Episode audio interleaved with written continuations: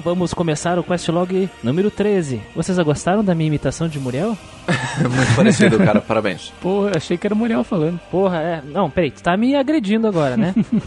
tu tá Não me ofender. O cara né? pega pesado, né, na- nas coisas. O que que aconteceu aqui? O Muriel não está presente no dia de hoje. Significa que o proletário venceu a batalha. Conseguimos! É verdade? Vencemos. Conseguimos! É, meus camaradas. Tudo nosso. Conseguimos aplicar o golpe ali, enganamos o Muriel e estamos aqui só nós três. Exatamente. Sem presença de Muriel que está passando mal, literalmente. Exatamente, ele está tendo um dia de rei e a gente, como proletário, tomou conta Perfeito, né? do programa. Exatamente. É a situação perfeita pra gente. Os meios de produção estão na mão do povo, onde merece estar, onde deveria estar sempre, né? Então, vamos lá. O Questlog número 13, vamos responder os feedbacks de todos vocês, nossos queridos ouvintes, do Questlog 12, o podcast de dois anos de RPGs, Shadowrun Returns e Final Fantasy IX, além de alguns perdidos aí que apareceram, né? É, falando de outros podcasts que gravamos ou feedbacks de outros feedbacks aí, vira e mexe aparece. Tem os gerais também, né? Só dando informações pra nós. Isso. Gostamos. Não esqueçam disso, enviem e-mails. Mas antes de continuarmos, recados importantes. Não esqueça de apoiar o nosso Padrim no padrim.com.br barra Grindcast, nos ajudar a fazer RPG grande de novo e poder escolher aí os jogos do futuro. Além disso, não deixe de dar seu feedback e participar do grupo do Facebook RPGeiros do Grindcast e também o nosso grupo do Discord RPGeiros do Grindcast também. Os links estão todos aqui. Isso eu só peço pra você que for entrar no grupo do Facebook e responder nossas perguntinhas ali, que essa é a maneira mais fácil de você conseguir entrar no grupo. É responder ali as três perguntinhas que tem, super fácil. É Super porque tranquilo. ali, nessa, nessa pergunta, a gente já sabe quem a gente vai zoar primeiro, né? É, Isso. É exatamente. pra isso que serve. É a triagem ali. E não esqueça de também, se você não pode ajudar no Padrim, pode nos ajudar através do PicPay do Grindcast, que está no link aqui embaixo. Entra e tem o QR Code para nos ajudar. O dia É, que, é o, que o Grandcast estiver grande e a gente estiver todos andando de jatinhos, a gente vai fazer um QR Code com 1.500 drones no céu pra vocês pagarem Isso. o PicPay. Mas por enquanto... Vai estar no céu das maiores metrópoles do planeta. Vai estar em Xangai, vai estar em Tóquio, Nova York, tudo voando assim. As pessoas vão saber o que é o Grindcast. Não vão entender porque a gente só fala em português aqui. né? É, mas problema deles, eles que aprendam. Aí. Se você vem pro meu país, você tem que falar minha língua. Exatamente. Acho que a gente vai manter aqui a tradição dos questlogs. E eu vou perguntar pro Christian primeiro, que ele anda jogando aí ultimamente. Pá, Guido, assim, ó. Eu, eu só tô jogando, cara, um jogo chamado aí é, Devil's Survivor. Ih, olha E é só, só que isso, coincidência, cara. Olha só. É só isso. Por que será? Pois Por que é. será, né? Por que será que você tá jogando esse jogo? Eu tô jogando aí porque uns caras meio que empurraram isso aí meio pra mim, né? Os caras votaram aí, a democracia acabou cantando, e aí a gente tem que jogar, né? Fazer o quê? Somos obrigados. Eu vou me ater a não comentar muito o jogo, porque eu quero guardar todas as minhas impressões para o podcast. Mas, cara, é um jogo que me surpreendeu positivamente, sendo que eu joguei ele há um tempinho já atrás, assim, no Nintendo DS. Agora eu tô jogando no 3DS, né? Então, estou feliz. Quando você jogou ele no DS na época, você já tinha jogado algum Shin Megami Tensei antes? Não, eu por isso que eu não terminei de jogar, porque eu tomei um pau. eu tomei um pau. Doida. O jogo esfregou sua cara no asfalto e você não levantou de volta. É, o jogo, o jogo é mau, cara. É. Devil Survivor é um jogo Mas mau. uma pergunta bem seca aqui. Você está sobrevivendo ao lockdown? Olha, ainda bem que nós. Ainda bem. Ainda bem. Bota aspas aí. Na vida real eu já tenho uma experiência, já tenho um know-how sobre o lockdown. Cursado em lockdown, cara. Ensino superior em lockdown. E aí eu tô conseguindo sobreviver enquanto parte do meu rosto tá esfregado no asfalto, como eu disse. Bom, pelo menos nesse lockdown aí eles podem sair de casa, né? E podem fazer aglomeração, né, cara? Aglomerar e meter soco na cara de demônio. Ultimamente eu andei assistindo e lendo mais coisas do que jogando. Estou parti- compartimentando meu tempo, né? Uhum. Como terminaram as minhas férias, eu voltei a. voltou ano letivo, estou trabalhando, estou compartimentando meu tempo entre o jogo do podcast e leituras e, e coisas pra assistir. Ah, anime, eu tô assistindo bastante coisa ultimamente até. Muito bom. E você, meu caro amigo Lucas? Cara, eu estou nessa também, né? Sobrevivendo ao lockdown, de certa maneira, né? Aos trancos e barrancos. Fazendo aglomeração. Evitando, porque não tem aglomeração, tem demônio.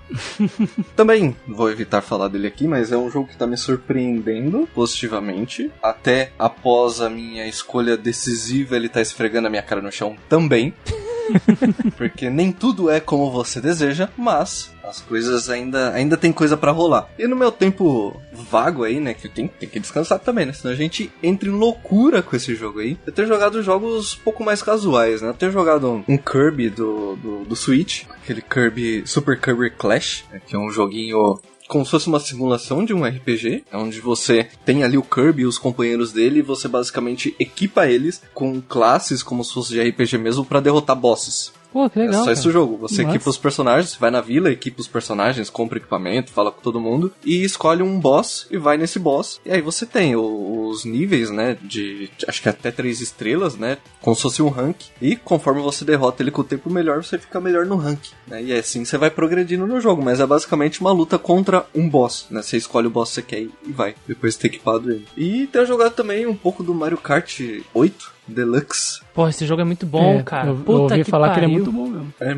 muito gostosinho de jogar. É, pô, ele tá, ele roda muito bem no Switch. Eu sempre tive um certo pé atrás com o Switch. Que eu falei, meu, o Switch vai me dar trabalho em questão de internet, toda essa, essa dificuldade que a gente tem, né? Mas o jogo tá rodando bem bacana, velho, bem bonito. Você tá jogando online contra outros jogadores? Online contra outros jogadores. Caralho. Eu joguei o 8 só no Wii U, né? Uhum. E o online no Wii U tá funcionando suave ainda. E é um jogo muito bom, cara. Pô, Mario Kart 8 Ele é ainda tá vivo velho. no Wii U. Sim, sim. O online funciona no Wii U e no 3DS, de graça. No Switch tem que pagar a mensalidade passar, ou anualidade, né? Aí eu peguei um pacotinho lá com a minha mina e a gente tá é, compartilhando aí alguns jogos aí, mas é, é um jogo bacana, cara. Esse, esse- o do, do Switch é o Deluxe, né? É uma versão acima dessa. Sim, sim. Muito bom. Eu já tinha jogado já o do DS, Mario Kart do DS, e o original só. Aí eu pulei direto pro 8 e eu achei muito bom, muito bom. Original, o de SNES. É, isso. Você nunca jogou de 64? Não, Caralho. eu sou uma pessoa que não tinha amigos com 64.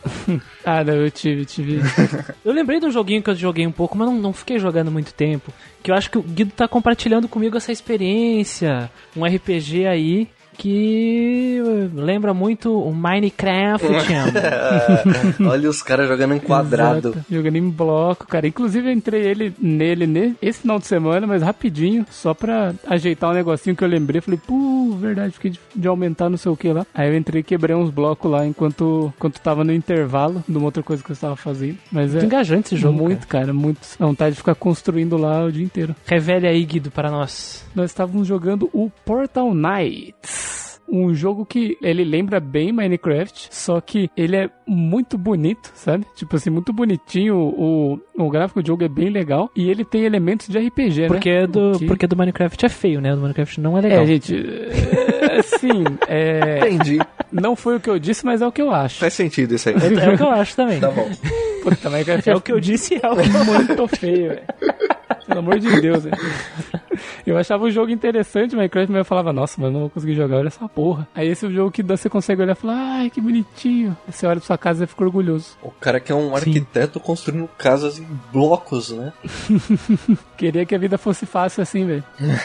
é, mas o, o jogo te dá uma casinha inicial lá, no comecinho, que era só se arrumar um pouco do telhado lá, e ia completava a missão. Aí eu olhei pra ela e falei, ah, vou expandir essa casa um pouquinho pro lado. Aí quando eu vi, eu fiz um- uma fortaleza gigante.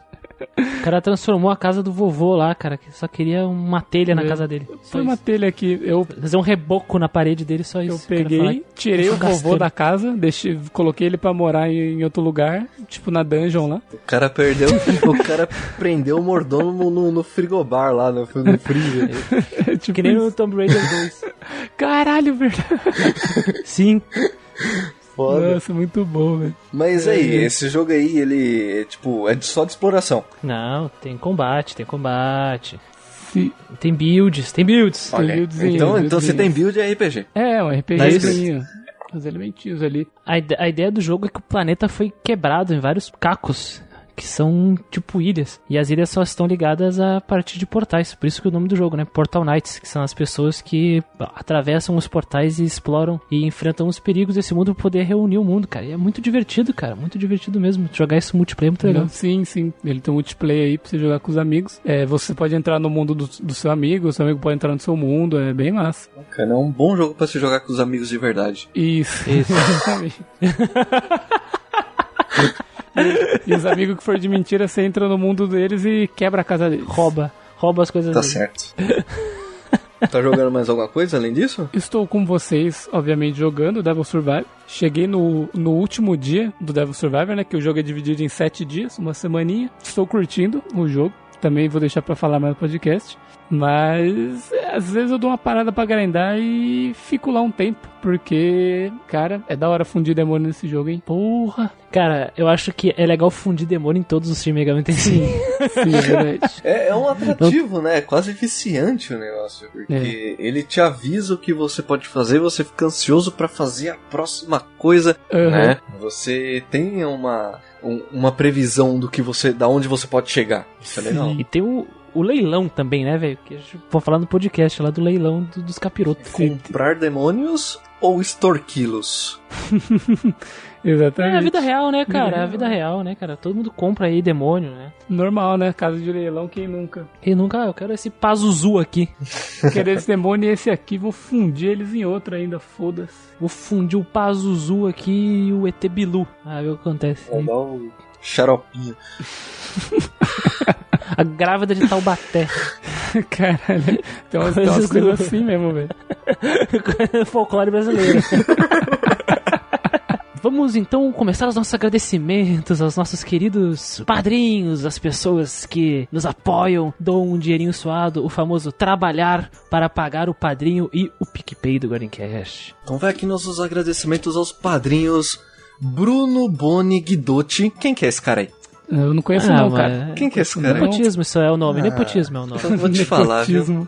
Vou te falar. O Daniel Carrer Barbosa, nosso querido DC, Fábio Yoshihiko Serrano Mine, ou Mini, Felipe Alves Guigi, Flávio Teles, Juliano Carnevale, Guilherme Moura, João Lucas, o Juan Centeno, Que é o é Ashura. o né? Ashura, Esquerdo- Ashura, Ou conhecido também como Coelho de Touca. Abraço. ele Coelho. mesmo. Cara que quebra todo dia no Discord.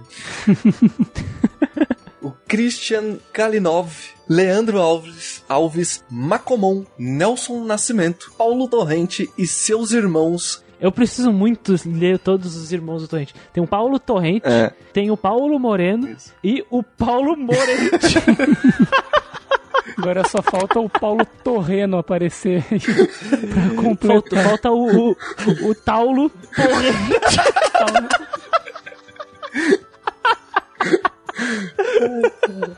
Abraço aí, porrente. Torrente. Torrente.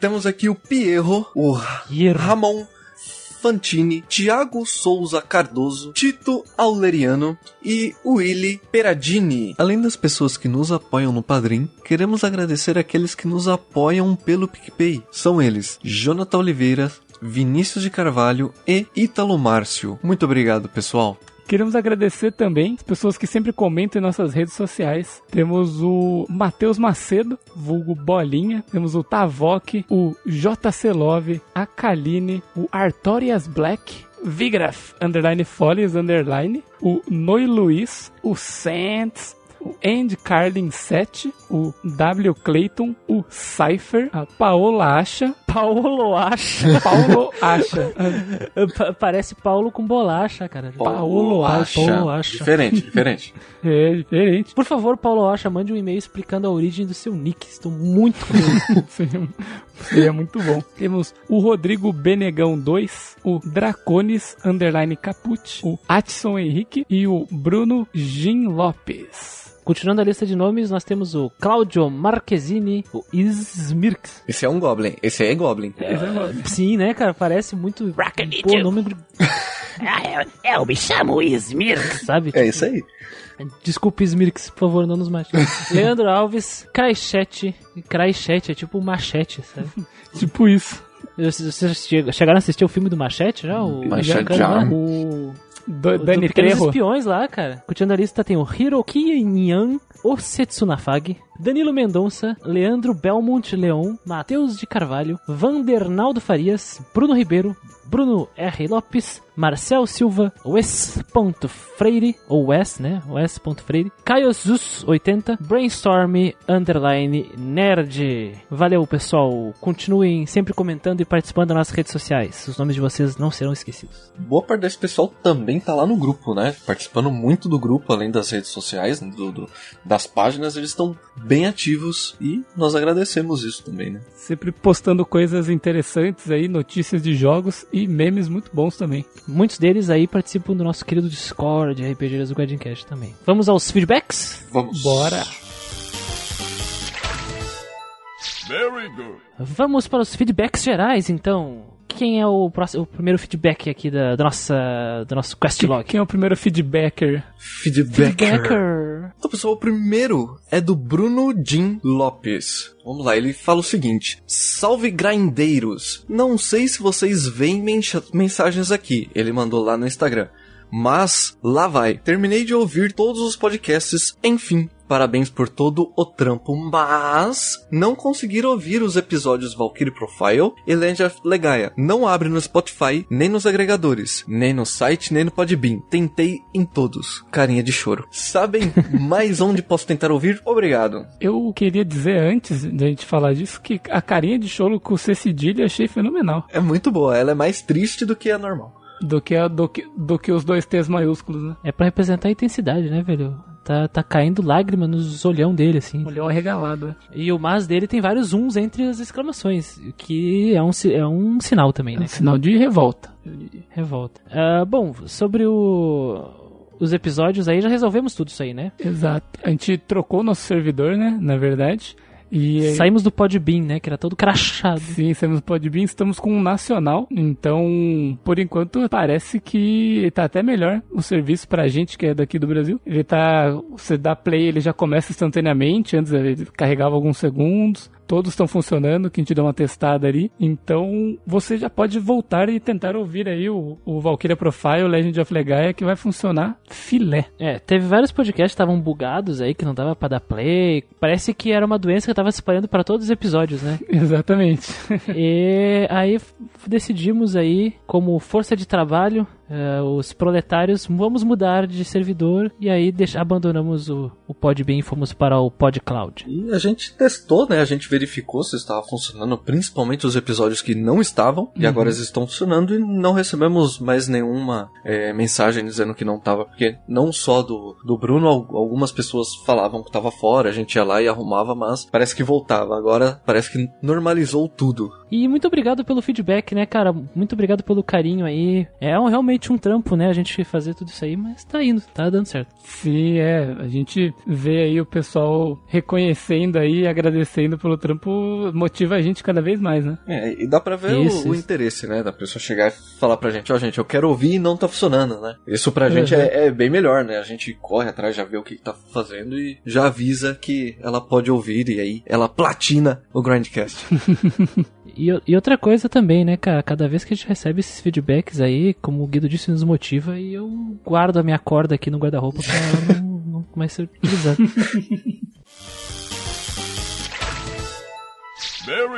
Próximo feedback aqui é do Matheus Macedo, conhecido por todos nós como Bolinha, a lenda de Guarabira. tá lendo de Guarani. As massas conhecidas como bolinha. Bolinha, cara. E ele diz aqui: Olá, nobres arautos do conhecimento RPGístico. Venho aqui humildemente como porta-voz dos anseios da minha pequena e oculta tribo chamada Guarabira. o cara veio da Vila Oculta de Guarabira, velho. O jutsu do, do Edinaldo Pereira, né, cara? É tipo isso. É o Hokage das Guarabira, o Edinaldo Pereira. Só tem ele, Guarabira. Ai, caralho. O Hokage. Vamos. O cara da na própria terra. Vamos ver se eu consigo continuar. Vamos lá. A triste saída dos deuses maiores, Celso, o Iluminado, e Hater Chan, a grande fúria do panteão gradcastiano, trouxe uma onda de desequilíbrio ao meu povo que agora clama desesperadamente por esse grandioso retorno.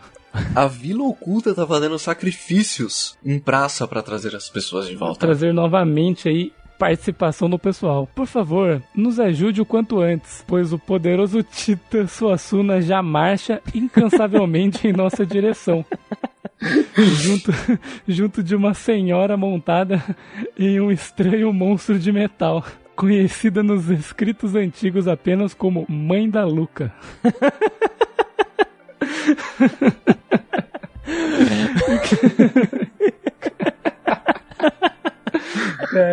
É muito bom, né, cara? Não importa quantas vezes se lê isso aqui, isso aqui é sensacional. Mano, eu tô me esforçando muito, cara. É, bom demais. Ademais, humildemente, requisitamos a presença do poderoso sábio, cuja alcunha é Jack Frost, nos futuros podcasts que abordem Shimegami Tensei e seus spin-offs, pois ele é um grande conhecedor do assunto e possui familiaridade com o formato de podcast. Espero que essa prece alcance seus ouvidos antes que seja tarde. Espero que Guarabira esteja bem, né? Eu espero que nenhum monstro tenha, nenhum lagarto, lagarto gigante tenha destruído. É, mas Guarabira. Guarabira, o Guarabira tem aí seus campeões, tem seus, seus guardiões, ela está muito bem assessorada. Principalmente por Edinaldo Pereira, né? O Hokage de, de Guarabira. da vila oculta de Guarabira. Sobre o- os, os deuses maiores, Celso Iluminado e Hater a Grande Fúria do Panteão Grindcastiano. Agradecemos os clamores e pedidos do povo de Guarabira a todos os nossos associados e contribuidores. Celso Iluminado e Hater a Grande Fúria podem retornar em algum momento no futuro. Exato, e se eles olharem para, para os nossos podcasts e falarem, oh meu Deus, não tenho como deixar de falar dessa obra, seja positivamente ou negativamente, eles estarão aí com a gente para trazer aí seus conhecimentos e, no caso, Hater Chan, sua fúria incontrolável em cima do, do joguinho. Já explicamos já em vários momentos sobre, sobre as participações, etc, do podcast. E isso acho que foi até um dos tópicos do último Questlog, né? O Questlog 12. Se quer saber sobre o assunto, dê uma olhada lá no Questlog 12. E explicamos sobre a situação do nosso querido Celso Iluminado e Hater Tio, a Grande Fúria. Sobre o Titã Suassuna e a mãe da Luca, né? Quem, quem não, não sabe do que nós estamos falando, escute lá o podcast Chrono Trigger e vão compreender a história da, dessa, desse kaiju, né? Chamado Essa, Suassuna. essa batalha clássica, né? Sim, as, as criaturas Lendária. da, da mitologia do Grandcast. Exatamente. Criaturas do bestiário do Grindcast. Do Grimório.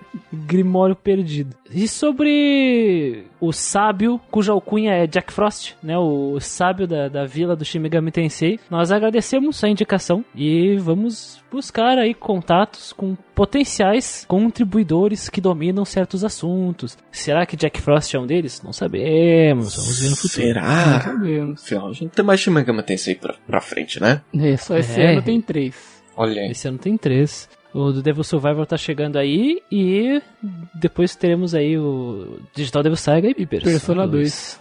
Persona 2. Qual dos Persona 2 é mesmo? O Inocente Sim. Inocente sim.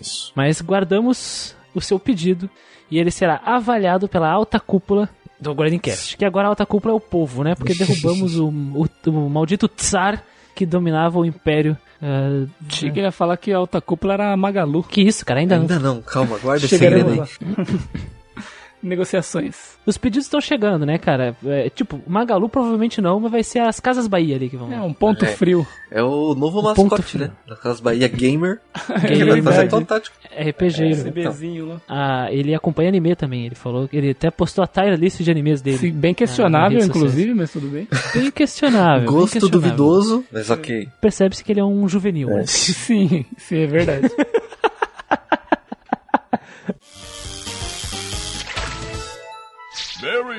Próximo feedback é o feedback do reator de Mamaco. Aí já vem a Grande dica do que, Mamaco. que é, né? Isso. O reator de Mamaco, ele mandou um e-mail gigante aqui para nós sobre a experiência dele com aquele jogo. Então vamos lê-lo. Olá, pessoal do Grandcast, tudo certo com vocês? finalmente estou aqui mandando meu e-mail de Final Fantasy VII. Estou muito atrasado? Carinha com dentinho pra fora. Ah, ah, não tá atrasado. Carinha de Mônica. Carinha de Mônica. Ô, sua Não tá Mônica do atrasado. caralho. Sua Mônica.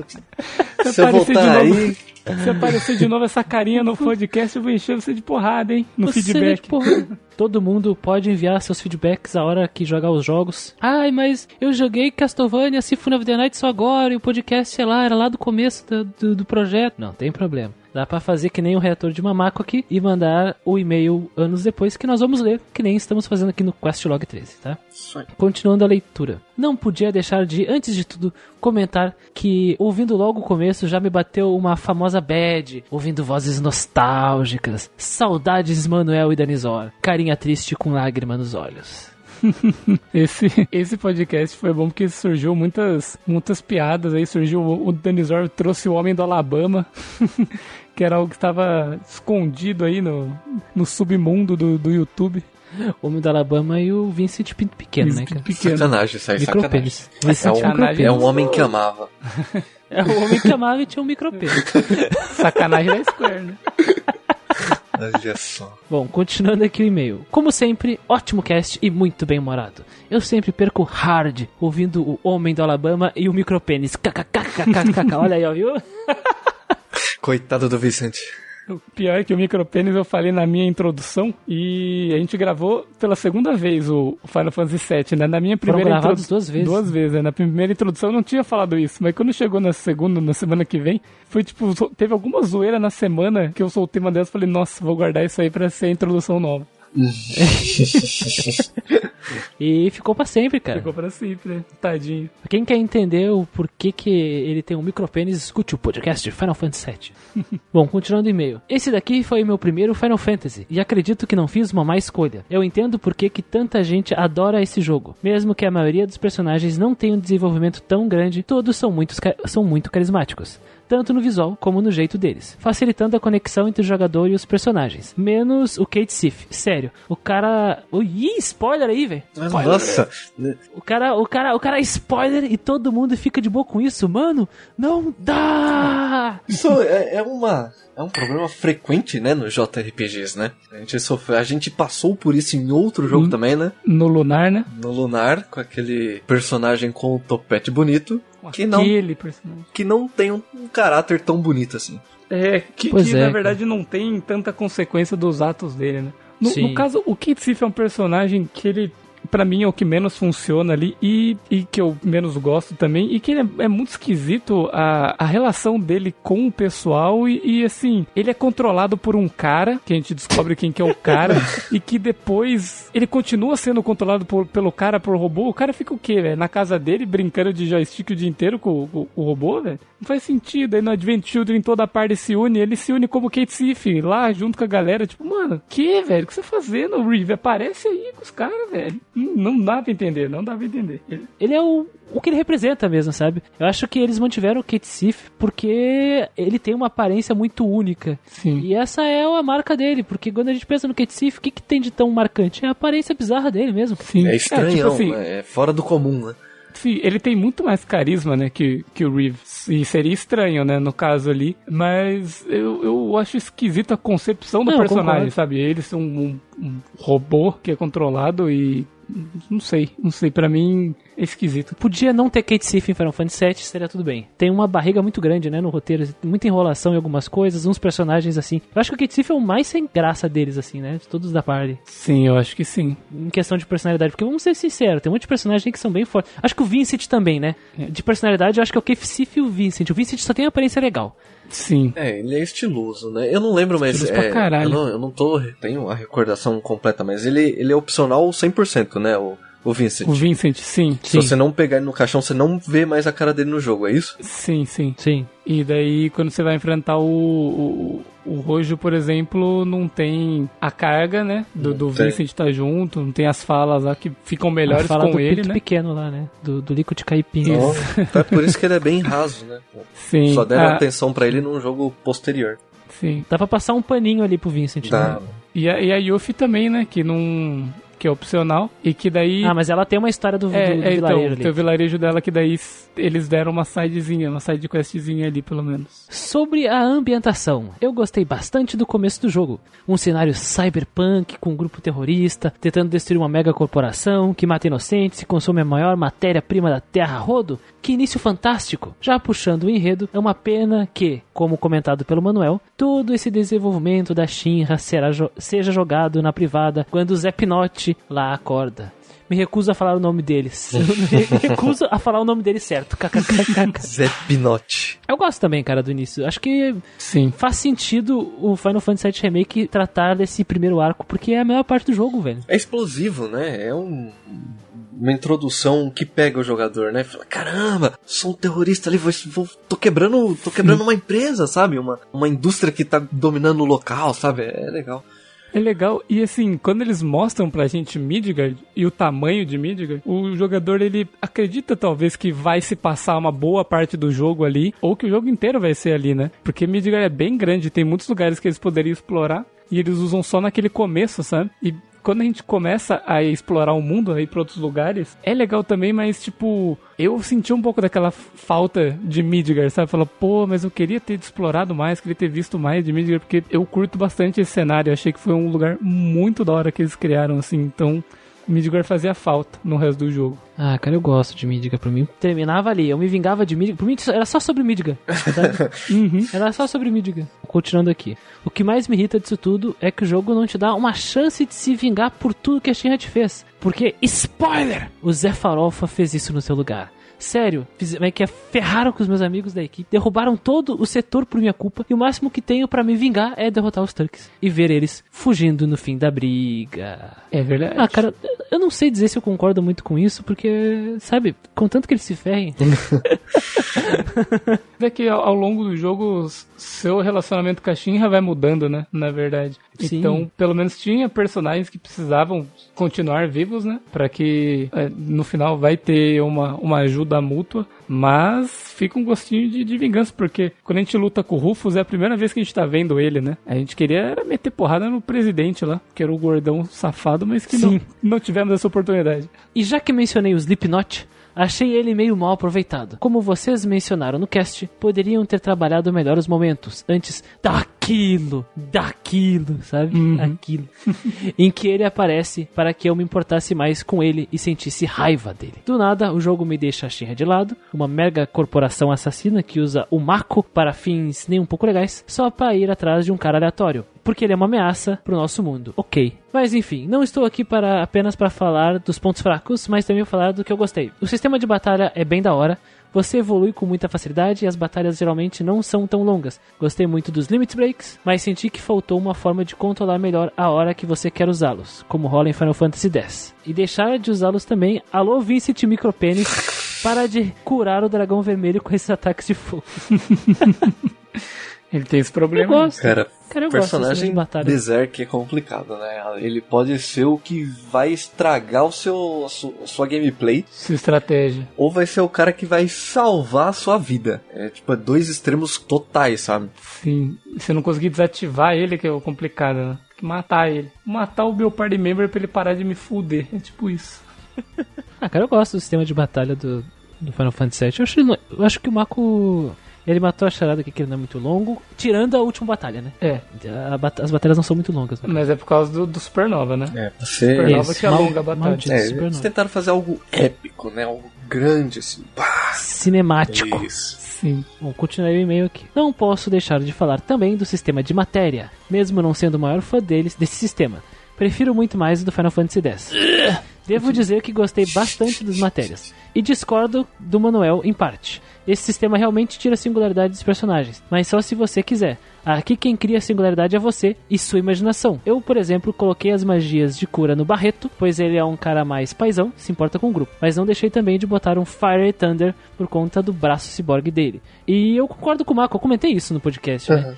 Eu não acho que os personagens eles sejam bonecos eh, cinza que vão perder toda a singularidade deles. É, eu- mas o que o, Ma- o Manuel tava falando, se referindo, era especificamente ao sistema de combate, né? O sistema, é o sistema de, de classe, né? Tipo, eles não têm classe bem definida e eles poderiam ter e ter, tipo, uma habilidade da classe deles separada do sistema de matéria. Sim. É, Eu, mas, eu não- mas eu concordo com o Marco aqui. Eu, eu gosto. E, claro que seria muito melhor se fosse que nem o que? O Final Fantasy VI, né? Que tem as classes Definidas. e tu pode utilizar. Como é que era mesmo o nome? A, Magicita. a pedra lá. A Magicita. É, veio só o nome aquele japonês, a, a Maseki.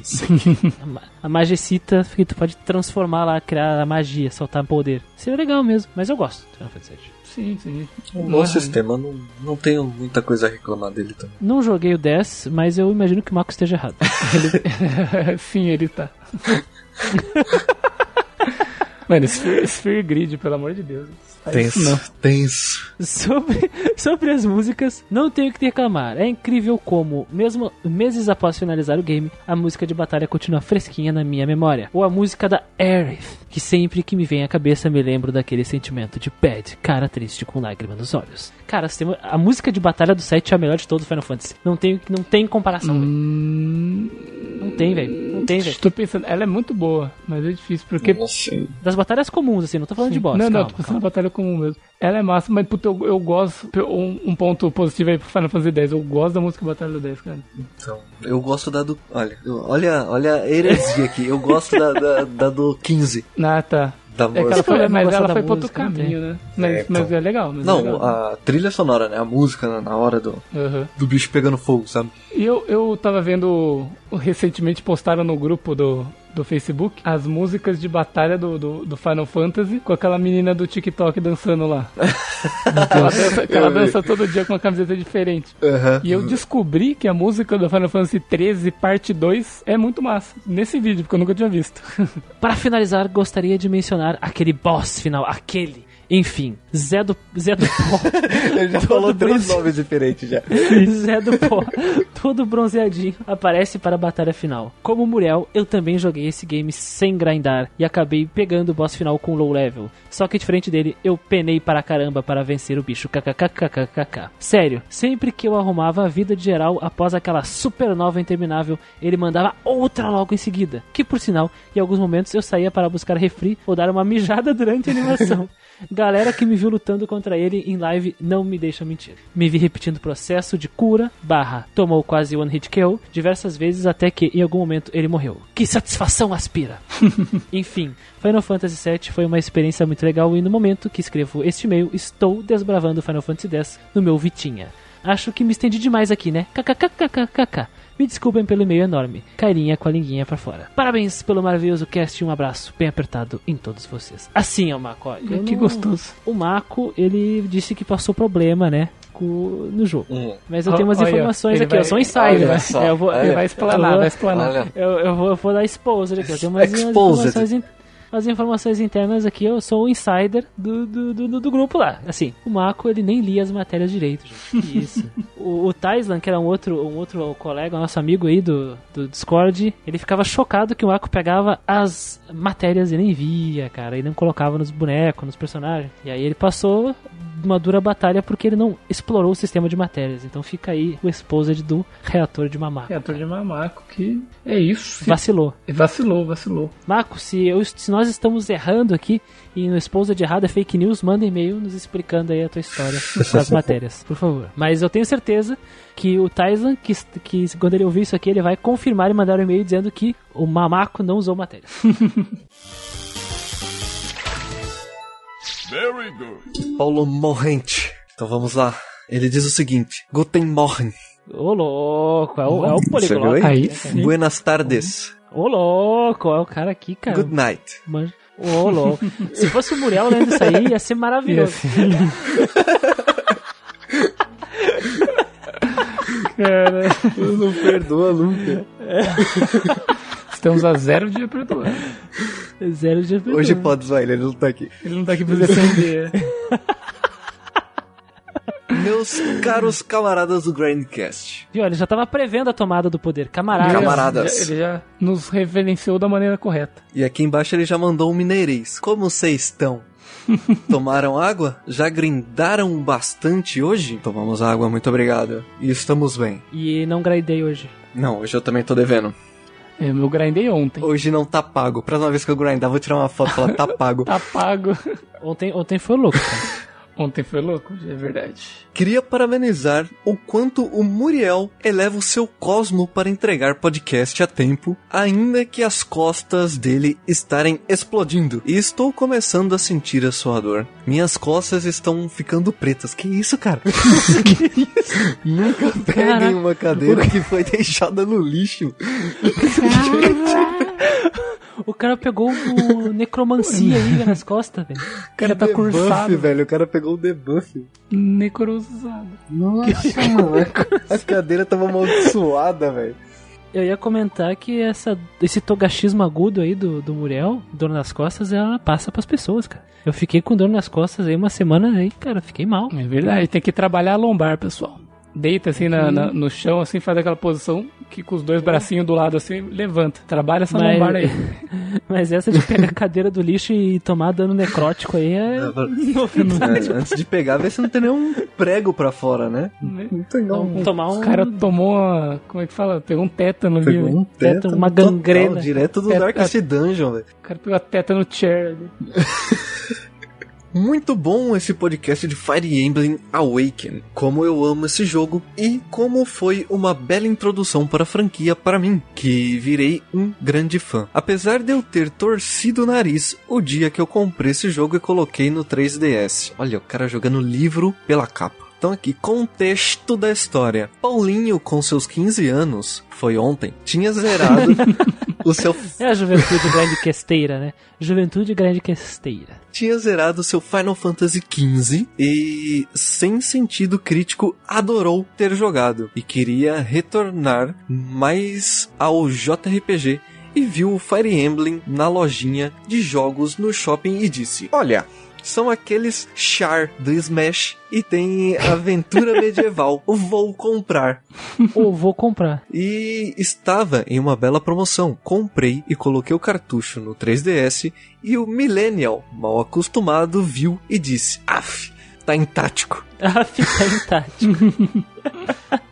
Até que eu tive uma viagem familiar e decidi levar comigo o 3DS e queria variar nos jogos de 3DS. E nunca pensei como ficaria tão apaixonado, com letras maiúsculas, Garrafais. garrafais por uma franquia com um gênero que nunca imaginaria gostar. Eu comecei pelas pela duas da tarde e era 11 da noite só percebi quando fui carregar o 3DS. O cara jogou o dia inteiro. Ele olhou e falou: Af, tá em xadrez. O que, que deve ter acontecido? Ele deve ter visto as meninas bonitas, cara. E aí, pronto. Ah, chamou a atenção Bicho, dele, virou né? a chavinha. Chamou a atenção. chavinha. né? É um jogo que levarei sempre no meu coração a aventura que eu tive com minhas filhas. Uma sendo uma bipolar maluca, Noiri, e outra sendo tão adorável, Morgan. E minha mulher louca, mas charmosa, Tarja. Curiosamente, na versão japonesa, na descrição da Tarja, diz que ela tem a melhor. É de... Muriel, veja o que você vai, vai colocar aí, tá? Eu travei na hora aqui. O cara o do Kita engoliu seco. cara. Travou. Ele ficou, mas o que é, É, o isso que aqui? é isso no Mas meu o texto? que Me diga qual o seu tipo de mulher. é- Sim. Tipo isso. O, o cara do, do, do, do Jujutsu Kaisen lá, o seu tipo de mulher. Todo. Como é que é o nome dele mesmo? Todo. Todo. Isso. Puta merda. Curiosamente, na versão japonesa, na descrição da Tarja, diz que ela tem a melhor bunda e coxas de todo o exército na versão. Todo o É exército. todo o exército. Mas na versão americana, diz que ela só tem um belo corpo. Ela tem uma bunda e coxas tão lindas e sexys que o troféu dela no Smash 4 foi retirado. Aconselho vocês a, jul- a julgarem se tinha que retirar este troféu que você pode achar no Google descrevendo Tarja Smash Bros Trophy. E é bem bizarro que na versão ocidental tem um, se eu não me engano, uma DLC que eles vão pra praia, né? No Fire Emblem Awakening. E tem as meninas de biquíni. É tipo E- o filler de anime na- de episódio na praia, né? E tá, é, a Tarja é censurada, cara. Nossa, só ela. A Tarja é censurada. Eu não me recordo se é só ela, mas eu acho que não. Mas eu vou procurar aqui a comparação. Ele continua. Foi um jogo que eu me senti abraçado e no final tomei a decisão mais difícil e aceitei porque devia cumprir meu dever e jamais esquecerei de como foi épico e aconchegante ter sido um herói, um camarada pro meu exército, um bom marido e pai. Melhor parando aqui porque não quero ficar sentimental e deixar mais longo este meio. Nós construímos a nossa história no Fire Emblem Awakening, É. né? Então forjamos ligações e tem umas cenas bem emocionais, assim, tensas assim, quando tu descobre algumas verdades, sobretudo no final. E imagino que o Tem escolhas pra o- fazer ali. o Taulo Morente, o Taulo Porrente, ele deve ter chorado aqui, se emocionado. E aí ele finaliza dizendo: O Fates, outro Fire Emblem, é algo que me decepcionou bastante. Não entrarei em uma profunda análise, mas achei que estava jogando um Sword Art Online tático, em questão narrativa. E tem uma tarja do Paraguai. Quem nasceu para ser Rajat jamais será tarja. Echoes Que é outro Fire é, Emblem. que é outro Fire Emblem, pretendo comprar e Tree Houses é uma masterpiece. Tenho 400 horas e ainda não fiz todas as rotas. Aí ele meteu um hashtag aqui, calma aí. Cloud não passa frio porque está coberto de razão. que é uma das rotas do Treehouse. O Fates, eu tenho aqui o Conquest, eu não joguei ainda, e o Echoes também, mas tem um monte de personagens que são tipo chupinhados do Awakening, sabe? Fizeram tanto sucesso, o Awakening fez tanto sucesso que tem cópias carbono de alguns personagens no Conquest, cara, e no, no Birthright, né, nos dois Fates. Isso é chato, né? Porque eles não precisam disso. Criatividade eles têm. Eles têm, mas parece que tem uma desculpa aí que eu não sei porque eu não joguei. Mas tem uma desculpa aí narrativa pra isso. Então, tá. Bom, excelente podcast e vida longa a Kellan. Buena... Kellan que é o, o, o cavaleiro, o personagem que é esquecido, né, por todo mundo. A, a- a parte, a parte diferente dele é que ele é esquecido. É tipo o, o Kuroko lá do Kuroko no Basket, Uhum. sabe? Que ninguém percebe onde ele tá. Ele é tipo invisível, Uhum. assim. Uhum. E, e essa é a piada do personagem. Vida longa ao Kellan, coitado. Legal. Buenos dias, good afternoon, good night. Ô louco, é, é muito, é muito idioma, cara, muito poliglota. O cara é muito específico, né? E desculpa pelo e-mail longo, mas precisava tirar do peito meu amor por esse jogo. Preparem-se para uma redação do Enem quando tiver podcast de Persona 5.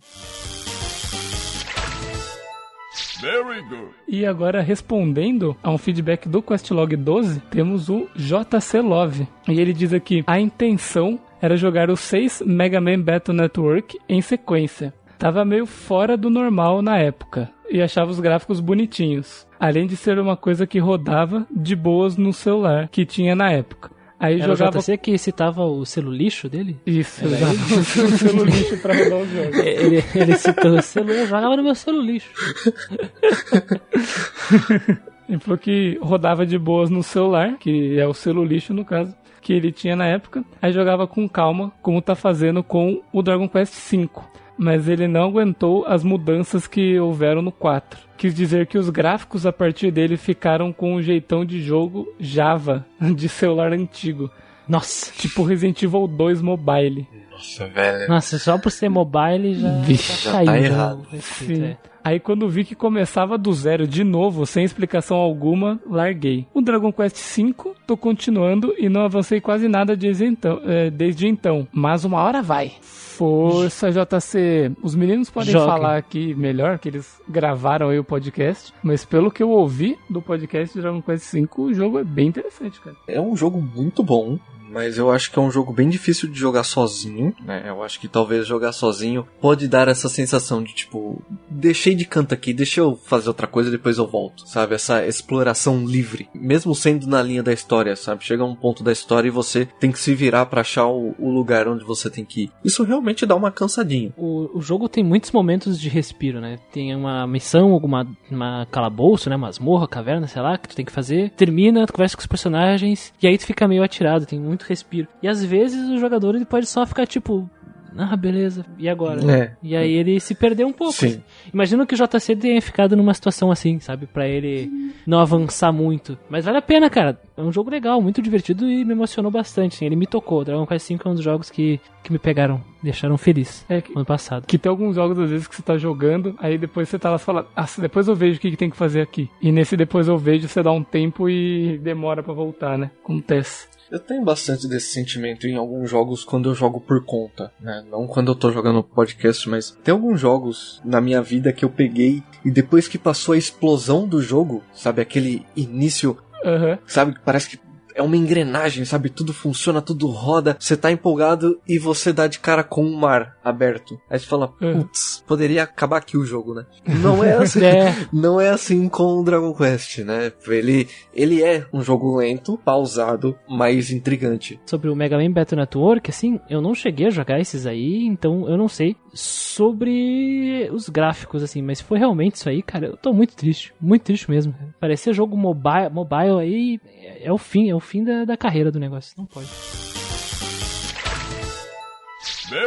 Próximo feedback é o do Artorias Black sobre o Questlog 12. Somente para deixar registrado, gostei muito do cast de Planescape Torment, onde vocês me convenceram a adquirir o game e estou uma semana com Update My Journal, Update My Journal, Update My Journal, Update My fucking fucking fucking fucking journal. Agradeço e que venham mais Questlogs. Esse Update My Journal é uma coisa que ficou. Eu, eu, nem, eu não participei, mas é um negócio que ficou na minha cabeça por tanto tempo que eu zoava com isso, sabe? Eu ia pegar alguma coisa no celular e falar Update My Journal. Completando as tarefas da casa, né? É muito Lavar lavar a louça, Update My Journal. Lavar a louça. Tomar banho, Update My Journal. É legal demais. Journal. É característico, bem massa. Não sei se terminou já o jogo, Artorias, mas nos conte o que achou do final. Porque é acachapante, é um negócio, porra, de mexer mesmo com o coração, velho. Sentimentos, é verdade. Planescape Torment jogaço. Fica aí a dica. Se gosta de, de CRPG aí, RTS com pause, é uma ótima pedida. Mas tem que estar disposto a ler. Sim. Tu gosta, você gosta de ler livros, então jogue Planescape Torment. Very good. Esse aqui então são os feedbacks do Grindcast 37, dois anos de RPGs, também conhecido como Troféu Muleta de Ouro, primeira edição. Nós vamos começar aqui com, com o primeiro feedback, Hiroki Aningi, o Setsuna Feg. Rapaz, quem diria? Dois anos de vida do podcast. E esperemos mais. E, com o decorrer dos anos, com ainda mais qualidade que agora. O que, que tu quer dizer, ô Hiro? Tá dizendo que a nossa qualidade é baixa? É isso mesmo? É isso que eu Já- estou já tô- entendendo? O cara quer mais Ah. qualidade, não é possível. mais, mais qualidade ainda? É tipo aquela coisa do. Mais fundo, mas já tá fundo. Já foi tudo. Pode pôr o resto. Triste. Pode pôr o resto. Vocês estão percebendo que as piadas sempre voltam no Vicent, né?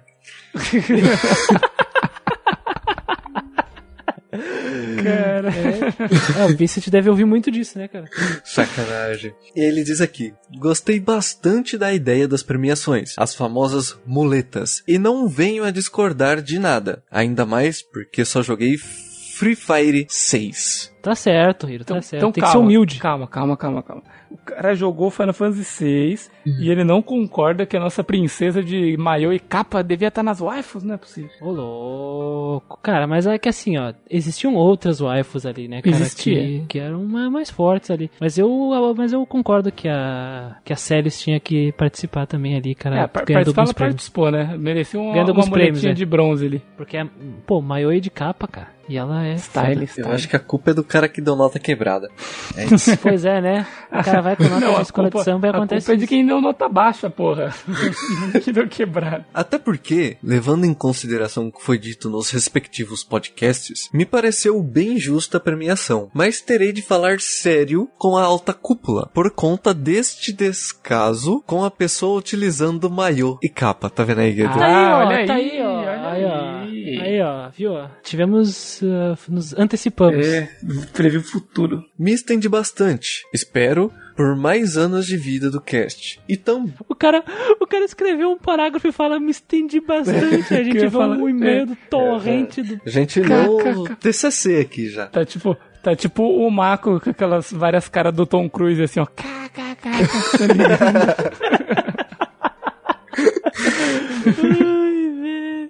Meu Deus. E também, conforme o decorrer dos anos, espero que a minha situação financeira melhore para poder contribuir com o projeto. Fora isso, boa noite aos envolvidos, que Madoka os tenha e que as pessoas se iluminem sobre a vitória do galangossauro em cima do mamaco com machado.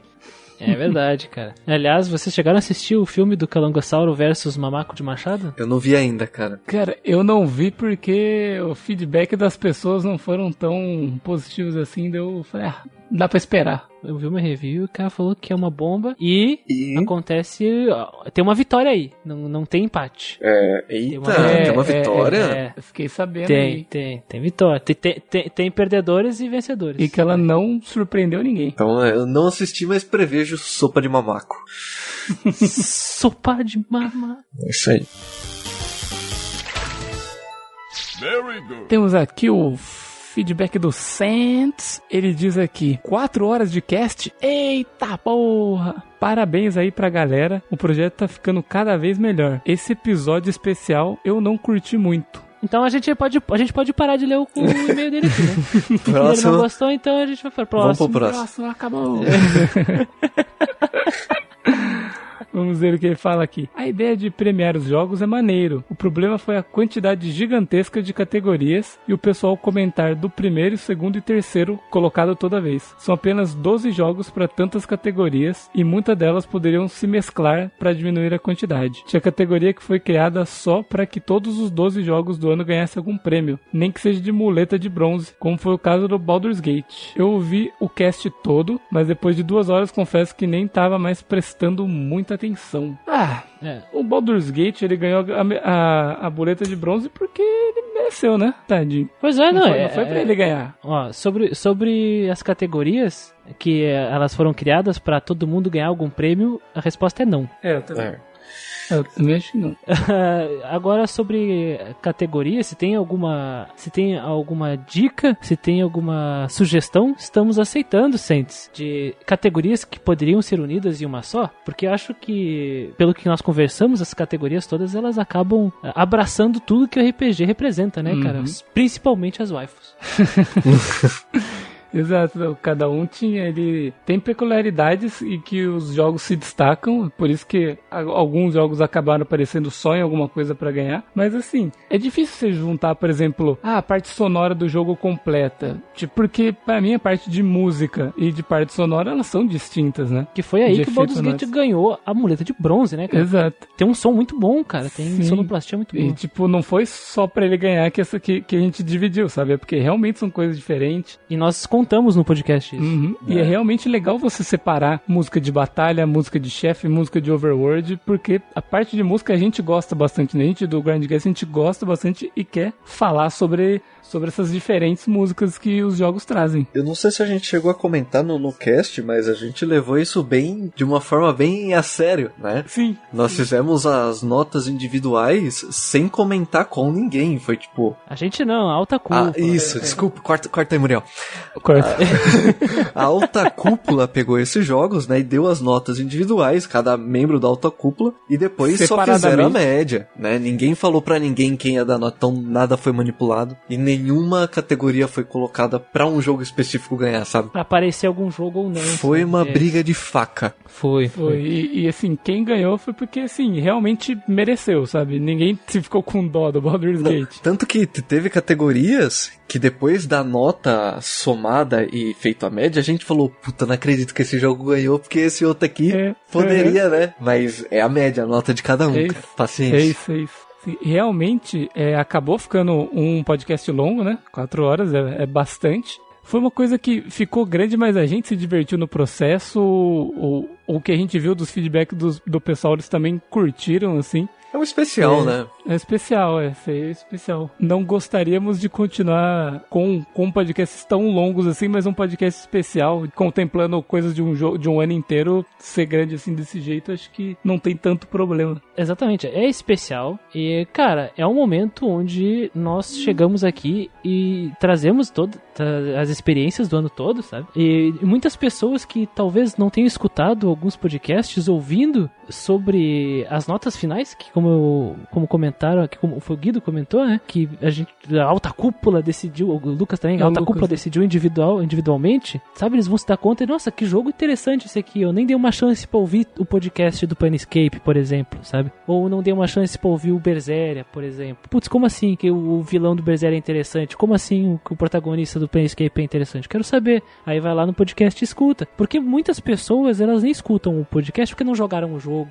Uhum. Ou não querem dar uma chance, ah, eu acho esse estilo muito ruim, mas escuta pelo menos o podcast, sabe? Então, o Grandcast, ele tem um histórico de podcasts longos, então um podcast especial ser longo não é um problema. Uhum. É, nós lamentamos só que, infelizmente, não, não possa ter é, usufruído 100% da experiência da muleta de ouro número 1, mas vão haver muleta de ouro todos os anos, já está aí o aviso, né? Very good. Vamos ao feedback de Tavok. Acompanho vocês desde o podcast de Diablo 2 e desde então não perco um. Parabéns por esse grande encerramento. Sou fã de WRPG e fiquei muito feliz com os inúmeros e justíssimos prêmios conquistados. Logo todos reconhecerão a superioridade do RPG ocidental. Risos. que bom que ele colocou risos, né? Risos. Obrigado por todo o conteúdo. Minhas viagens se tornaram muito mais prazerosas. Abraços. Abraço, Tavok. Abraço, Tavok. Espero que você fique feliz com os WRPGs desse ano, aí, de 2021, que a gente vai gravar. Que eu estou feliz com eles, no caso. Eu também. E vai render um bom muleta de ouro, hein, cara? Vai. Vai. Esse vai estar Tem pesado, muito jogo viu? aí. Vai. Vai ter, vai ter Persona, vai ter Xenoblade, vai ter Dragon Age, Ih, vai ter, vai ter muita coisa pra se falar. Cara, aí vai ter Darkest Dungeon, que chegou Darkest aí pra, Dungeon. Pra, pra bater de frente em sistema. É, como é que é seu frágil mundinho vai se abalar.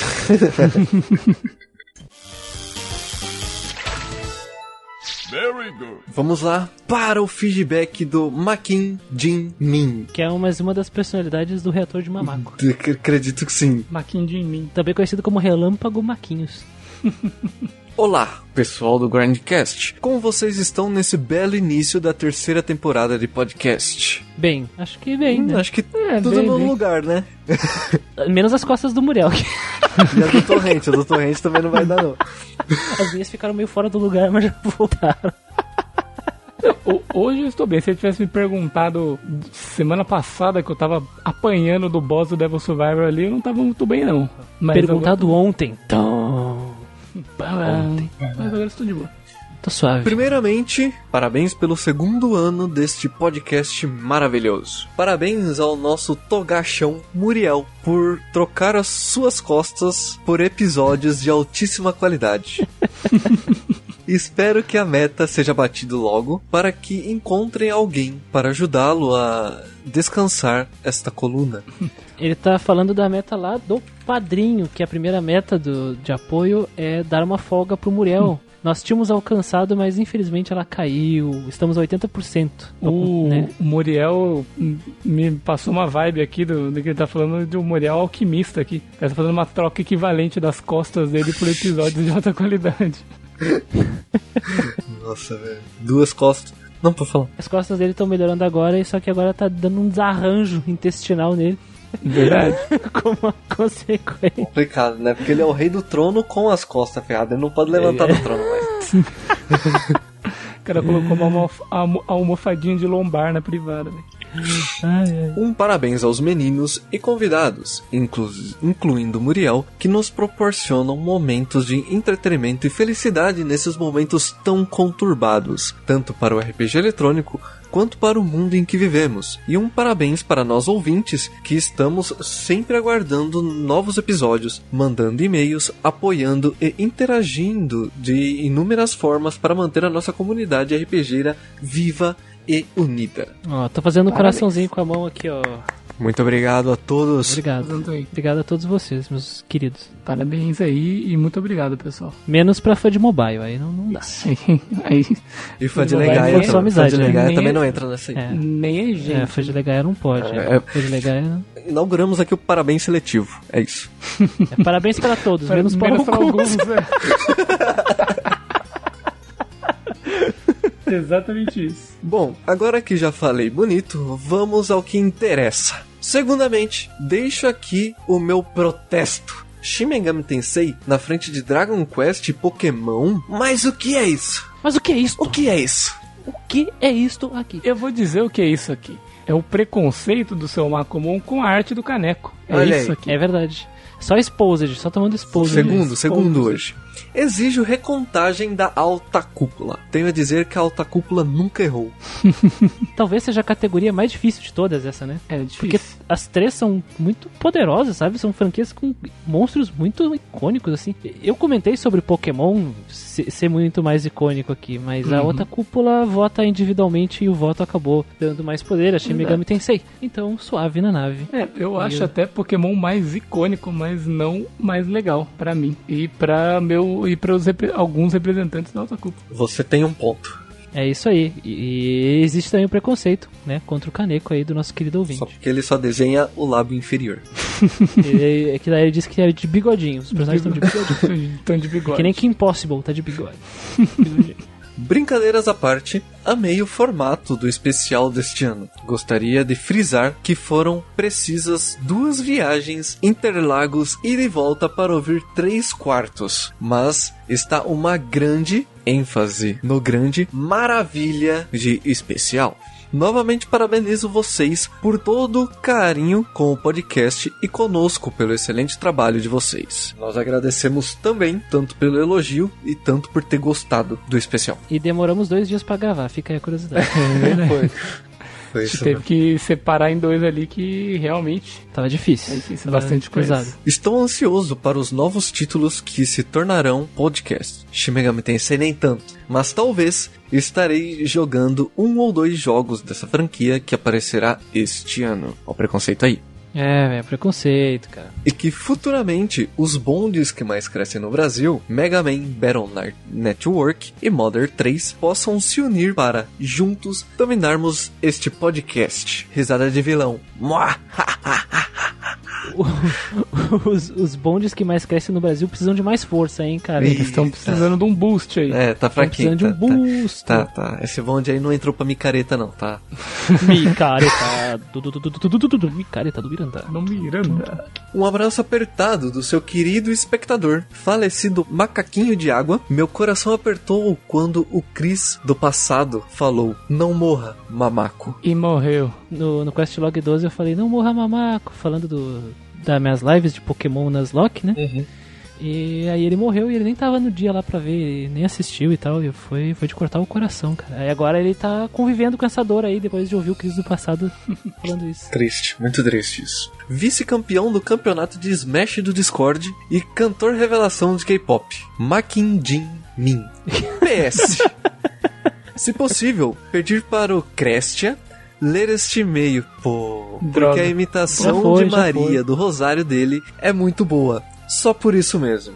Ah, mas eu mandei mais Mas o que ele é isso mandou, ali. mandou, mandou, é mandou. isso. Eu, eu- eu- eu nem tinha visto aqui, mas eu já, isso, eu já mandei. Mas o que é isto aqui? que é isto? Mas, mas o que é isto? Eu, eu não pude resistir, eu olhei e eu tive que. Mas o que é isso? Mas o que é isto aqui? Mas o que é isso? Que, que bom que ela tá filmando do ali, pô. É muito bom. Ainda bem que ele tá filmando ali. Tá, tá filmando ali, pô. Very good. E lendo agora o feedback aqui do Flávio Teles, ele diz assim: Olá, bancada do Grandcast. O Muleta de Ouro Awards precisa ser anual, assim como o Batidão dos Indies. O único ponto que discordei foi muito na categoria de melhor trilha sonora. Na minha opinião, a Alta Cúpula errou nessa decisão. Mas enfim, respeito a opinião pessoal deles. Que não é opinião pessoal, é só a verdade, né? É, é a verdade absoluta da Alta Cúpula. Não tem nada que tu possa fazer em relação a isso, é a verdade cósmica. Alta cúpula é uma entidade. Vamos ver se ele vai falar aqui o que, que ele discordou, né? Porque eu gostaria de saber o que, que ele discordou aí. Mas vamos continuar aqui. Independente disso, nas outras categorias, os pontos levantados foram muito pertinentes e análises foram justas e bem feitas. Se por acaso vocês tiverem o contato da Alta Cúpula, mandem meus parabéns a eles. Parabéns, Alta Cúpula. Parabéns, Alta Cúpula. Eu não tenho e-mail, mas assim, Eles nos ouvem, né? É. Eles nos ouvem, é. São divindades. eles estão aí, né, cara? Quem é que ganhou a melhor trilha sonora que eu não me recordo? Deixa eu ver, melhor OST. Não foi eu, Fire Emblem? Foi Não lembro. Dragon Quest. Dragon Quest. Dragon Quest, Dragon Quest 5. Em segundo lugar ficou o Lunar e terceiro Fire Emblem Awake. É. Olha só. Foi uma briga dura. Foi, difícil, foi, difícil. Foi difícil. É, é, o, o Dragon Quest ele é o tiozinho dos militares lá, o, o cara do. Não, dá outra aí, pô, dá outra filmando ali, pô. o, o Koichi Sugiyama. Quem não entendeu isso, escute lá o dois anos, especial dois anos. Bom, é, o Cotó já estava na minha lista para jogar desde que eu ouvi o podcast dele, mas subiu muito na fila depois de tantos prêmios. Será o próximo assim que eu terminar o Ponto Hack GU e o Fire Emblem Three Houses. Putz, são jogos aí. Eu não sei quanto o, o Three Houses, mas acho que ele é longo. Mas o Dot Hack Ele é bem extenso, cara. Os dois. Ah, o Fire Emblem Three Houses, se você fazer as três rotas lá, dá pra você ficar centenas de horas. E eu queria dizer que eu gostei do Cotó. Cotó. Também fica como sugestão a inclusão das categorias Melhor Navio Voador e Melhor Pescaria.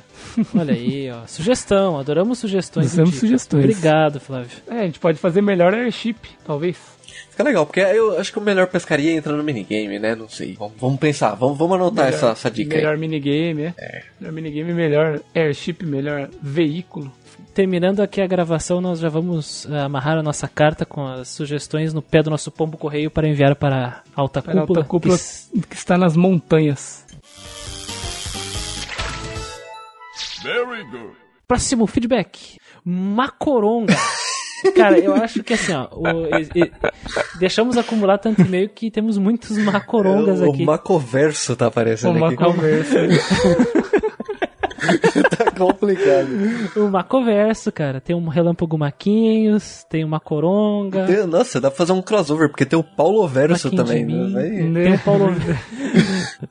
Paulo Verso e o Macoverso. Torrento verso. Feedback do Macoronga. Estou mandando esse e-mail para discutir sobre uma das premiações da Muleta de Ouro, mais especificamente a premiação de grinding mais satisfatório. Hum. Deixa, eu, deixa eu puxar aqui já Você tem fácil, hein? satisfatório, que eu vou estar na mão. Calma, calma, calma. Eu até. É, realmente. o, é o segundo do Marco aqui na mesma. É, grinding mais prazeroso é o nome da categoria. Estavam um, ali o, o Kotó, o Fire Emblem, Dragon Quest 5 e o. Pokémon. Isso, certo. Né? Esses, esses quatro concorrendo. Enfim, vamos continuar Quem com ganhou nesse aí? Foi o Dragon O- Quest. Quest. Fire Pokémon. Emblem. O Fire Emblem. Fire Emblem? É, é. Segundo a votação da alta cúpula, Fire Emblem Awakening teria um grinding mais prazeroso que Dragon Quest. Mas eu não concordo com isso. Explicando o contexto da minha experiência com os dois jogos. Lembro de, em Fire Emblem, grindar bastante para casar todos os meus personagens e ganhar os bônus. Tanto o dano bônus quanto com as conversas muito fofas que isso gera. Mesmo adorando demais o sistema de casamento, o processo de repetição me gerava um cansaço, pois eu me via parando a história, revivendo fases e, vive- e vendo os mesmos inimigos sem nome o tempo todo, tendo que gastar tempo posicionando cada um e fazendo eles baterem juntos para upar seus links só para enfim casar quem eu queria. Na minha opinião, não senti tanta satisfação durante o grinding. Já em Dragon Quest, posso falar sossegado que o grinding não me cansou em momento nenhum. A animação muito caprichada dos inimigos, a facilidade de limpar hordas com magias e armas, as músicas fantásticas, que Fire Emblem também tem, Uhum. tudo se encaixa em harmonia nesse jogo para você fazer um grinding satisfatório. Lembro de passar horas grindando dinheiro para adquirir o meu primeiro boomerang e ir limpando hordas e hordas mais rapidamente logo após isso. Enfim, gostaria que me explicassem o que levou a esse resultado, pois na minha experiência jogando ambos, o grinding de Dragon Quest me gerou mais satisfação de que Fire Emblem. Um forte abraço a todos, né? Ele quer entender por que, que Fire Emblem ganhou de Dragon Quest. Eu tenho aqui um- umas posições. Eu já até tinha conversado com o Muriel. Uma pena que o Muriel tá, tá tendo uma, descon, uma disjunção ah, Do- da flora intestinal. da flora intestinal.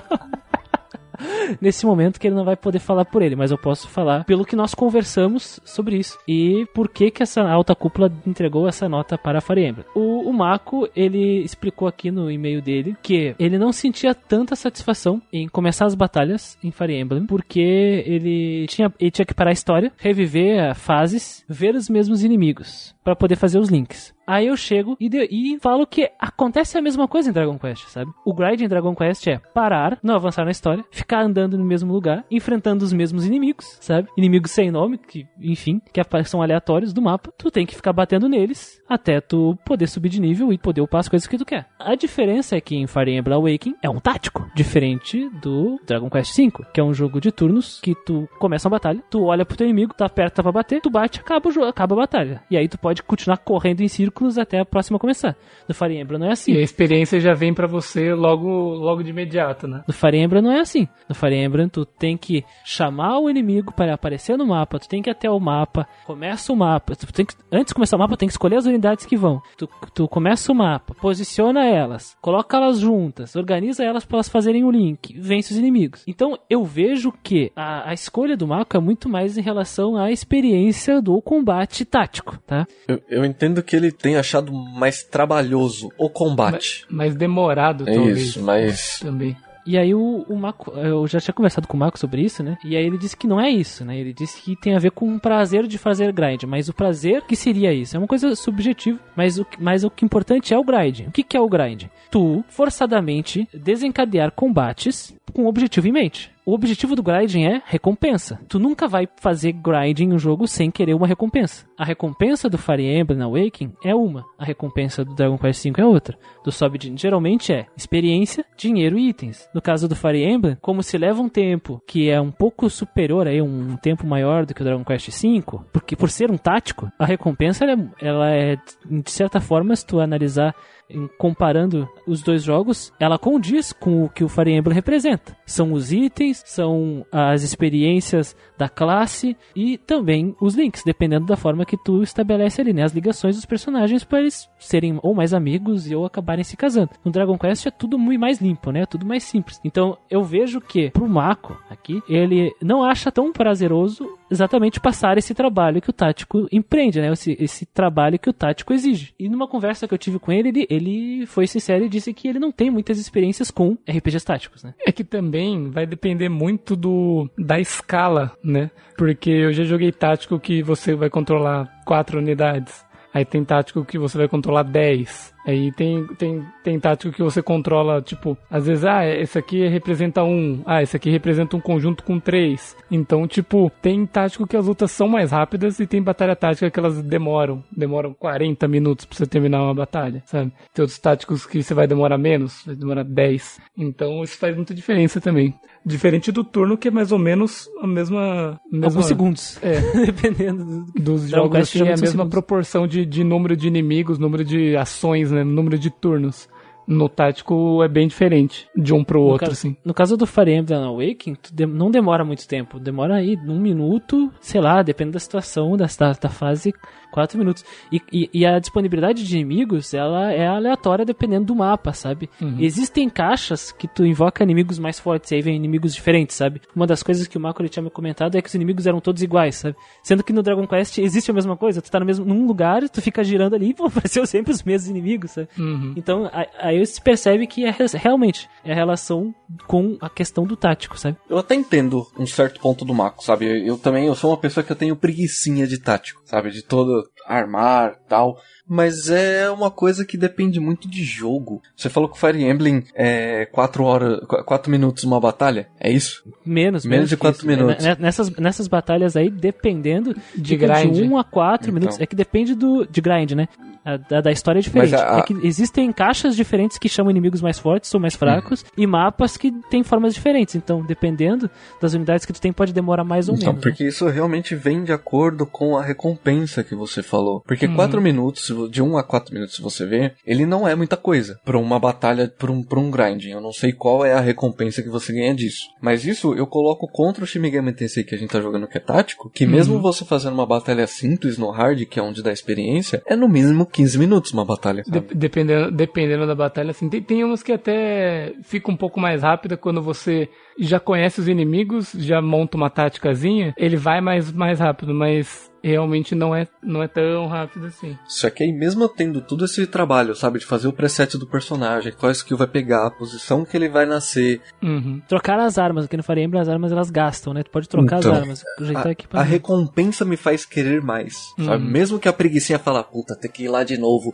fala, meu, vai me É ajudar. recompensador. É Sabe? recompensador pra caralho. Vai me ajudar. Então eu entendo esse, esse sentimento de, puta, trabalhão, mas é realmente uma coisa muito pessoal, né? Uhum. E grinding é importante deixar claro que grinding só acontece porque tu quer recompensa. Sempre. É um jogo tático, tá? E como eu disse, no Fire Emblem tu pode escolher os mapas. Dependendo do que tu faz, tu pode mudar completamente como tu encara aquilo. E isso é muito legal de fazer. E o efeito replay, o fator replay disso aí é muito grande. Porque tu pode subir classes, né? Evoluir classes de personagens através dessa experiência que tu faz, através desses combates aleatórios que tu acaba criando pelo mundo. E essas classes, elas trazem uma camada adicional na jogabilidade, na gameplay do jogo. E eu não tô entrando nem na questão de tu unir personagens, né? Porque personagens, eles podem se unir no combate e juntos eles combaterem e isso aumentar ali a amizade deles. E dependendo de quais personagens tu junta, eles ganham um bônus mais específico, sabe? Levando em conta a proximidade, os links, né, que eles têm. E essas proximidades resulta tal no casamento, que é uma resposta, né, que é uma recompensa que vem através do, dos diálogos dos personagens. Não é à toa que no, no quartel deles tu pode ir lá e eles vão estar conversando coisas que sobre batalhas e tal, que só acontece porque tu uniu eles antes, senão não aconteceria essas interações. E é muito recompensador, porque tu sente que tu através dessa gameplay tu tá é, influenciando o desenvolvimento narrativo dos personagens. Uhum. E é a tua escolha que faz isso. E no momento que aquela escolha, narra- aquela escolha tua na gameplay influencia a narrativa, essa narrativa ela reflete também na gameplay, porque os personagens vão estar mais fortes juntos e eles vão acabar eventualmente tendo um filho, e esse filho vai acabar herdando habilidades que tu pode escolher lá no personagem quando tu tá organizando ele, sabe? E como esse filho joga é exatamente como tu escolheu, com base no que tu andou jogando. Uhum. Pra, por isso o grind de Fire Emblem é muito mais rico, sabe? E pra, rico não, prazeroso. Não é, não é essa questão aqui, prazeroso, né? É, o- é muito mais gostoso. Porque no Dragon Quest, por mais que seja rápido, que é uma coisa muito boa, e existam armas diferentes que podemos interagir, magias diferentes que podemos interagir com os monstros, né? Ele é muito repetitivo, que é uma marca da série Dragon Quest. Muito, porque é- tu enfrenta o monstro, bate nele e acabou. Uhum. Com essa batalha, bate nele e acabou. Simples. Por isso que o Fire Emblem ficou na frente. Very good. Começando os feedbacks de Shadowrun Returns. Fala, Luquita. O primeiro feedback é do Artorias Black. É, esse aqui é bem curtinho, né? Gostaria. É, sobre o Shadowrun. Gostei de saber que o jogo tem poucas horas de duração, motiva mais a pessoa pegar o game e terminá-lo, para variar os JRPGs de 100 horas de jogo. Sim. É bom, é bom. em dois dias. É, então, exatamente. É bom você ter, né, um respiro, um alívio no meio, assim. Eu gosto de jogos Uhum. curtos, né? A gente falou bastante sobre jogos curtos, desde a, das férias do RPG até o Shadowrun. E é um jogo que ele se fecha em pouco tempo, né? É uma coisa agradável de jogar também. É uma experiência legal também, diferente. Escute o podcast Shadowrun pra poder aprender um pouco sobre esse jogo aí que é baseado em RPG de mesa. Aprender um pouco sobre o sexto mundo. Very good. Agora falando do feedback do Saints, esse jogo eu nunca joguei. Mas pelo nome, achei que seria algo parecido com o Shadowrun do Super Nintendo. Conforme vocês foram, é, conforme vocês começaram a explicar as mecânicas de classe e combate, percebi que era muito parecido com o jogo que estou jogando atualmente com o meu irmão, o Divinity Original Sin. Caras, como esse tipo de jogo é confuso. As possibilidades para resolver os puzzles num de magia e fantasia já é difícil. Nem consigo imaginar como é num jogo futurista com um cenário cyberpunk. Mas o cast ficou bem da hora e parabéns por mais um ótimo trabalho. Vocês são foda. Valeu, Saints! Obrigado, Valeu. Dizem que é muito parecido com o Divinity, né? Sim, o, o Divinity, Original Sin, no caso, porque tem o Divinity que não é Original Sin, que é Action. O Original Sin, ele tem esse mesmo estilo de, de movimentação e, e combate, que quando entra em combate ele é um, um tático, né? Mas ele é, eu, o Divinity é bem mais complicado de jogar. Tanto pelas muitas possibilidades dentro do combate, quanto muitas possibilidades de, de passar por coisas, na exploração assim, você vai explorar e você vai ter três, quatro maneiras de você conseguir fazer uma coisa, dependendo de, de qual saída você quiser usar, qual classe, qual habilidade. Então, o Shadowrun ele é bem mais simples, né? Ele é bem linear, pelo menos esse primeiro que a gente jogou, ele é bem linear, você tem algumas diferencinhas entre uma classe e outra, conseguir fazer algo que outro não consegue no cenário, mas ele é bem mais tranquilo de jogar que o Divinity, com certeza. E ele citou o Shadowrun do Super Nintendo. Eu nunca joguei do Super Nintendo, mas é a mesma ideia, né? Não, não de gameplay nada, mas de mundo. É baseado no RPG de mesa. O Jake Armitage, que aparece no Shadowrun Returns, é o protagonista do Shadowrun de SNES. Ô, louco! O loiro de Sério? óculos lá. Caralho, velho. Ele é o protag. E eu gostaria que o Shadowrun tivesse mais puzzles para serem resolvidos. Sim. né? Foram poucos e assim, os que foram foram legais, mas é muito escasso. É muito pouco puzzle, né? Deveria fazer o jogador Uhum. quebrar mais a cabeça. Eu não achei os puzzles tão legais assim. Achei meio, sabe, caminhe e aperte botões, boa parte do jogo. Uhum. Principalmente no, no- na internet, lá no cyberespaço, né? Que, que é basicamente isso. E tente evitar morrer pra esses monstros e aperte esses botões aqui pra abrir É passagem. porque, no caso, é complicado, né? Porque o que, o que eu posso considerar de puzzle é, por exemplo, a parte do cartão, do cartão em branco. Cartão. É, Sabe? eu ia falar isso Fica da, da Brotherhood lá. Esse tipo de possibilidade É, deveria ter mais. Essa, da né? infiltra... essa da infiltração é muito bom. É legal. É, tipo, devia ter isso no jogo inteiro e não só nessa sim, parte. né? sim, sim, sim, sim. Coisa que no Divinity você vai topar com coisa assim toda hora. Bom saber disso. Entendi. Começando os feedbacks de Final Fantasy IX, nosso último podcast que saiu, né? Vamos lá. Flávio Teles. Olá, bancada do Gradincast. Só gostaria de adicionar duas informações inúteis sobre Final Fantasy IX. Primeiro, o tema da Garnet e da Eiko se encaixam perfeitamente. Aí ele mandou um link aqui do YouTube pra gente. Essa versão da música só toca uma vez ao longo do jogo todo e para de tocar ao mudar de tela. Então é fácil de deixar isso passar. Achei um detalhe interessante levando em conta o passado das duas. Legal. Eu não sabia Não disso. sabia, Também não vou sabia, não. ouvir. Bem bacana. Segundo, quando Final Fantasy IX saiu, eu era um jovem RPGeiro sem PS1 e era impossível emular no meu PC da época. Então, meu primeiro contato com Final Fantasy IX foi através de um comercial cursado da Coca-Cola. Segue para apreciação. Ah, é aquele comercial amaldiçoado lá da puta da É Coca-Cola. muito bizarro esse comercial. Eu acho que todo mundo viu já esse comercial. Se vocês não viram, vamos deixar aqui no, no, no post, no link aqui. Velho, é muito zoado. O mamaco correndo.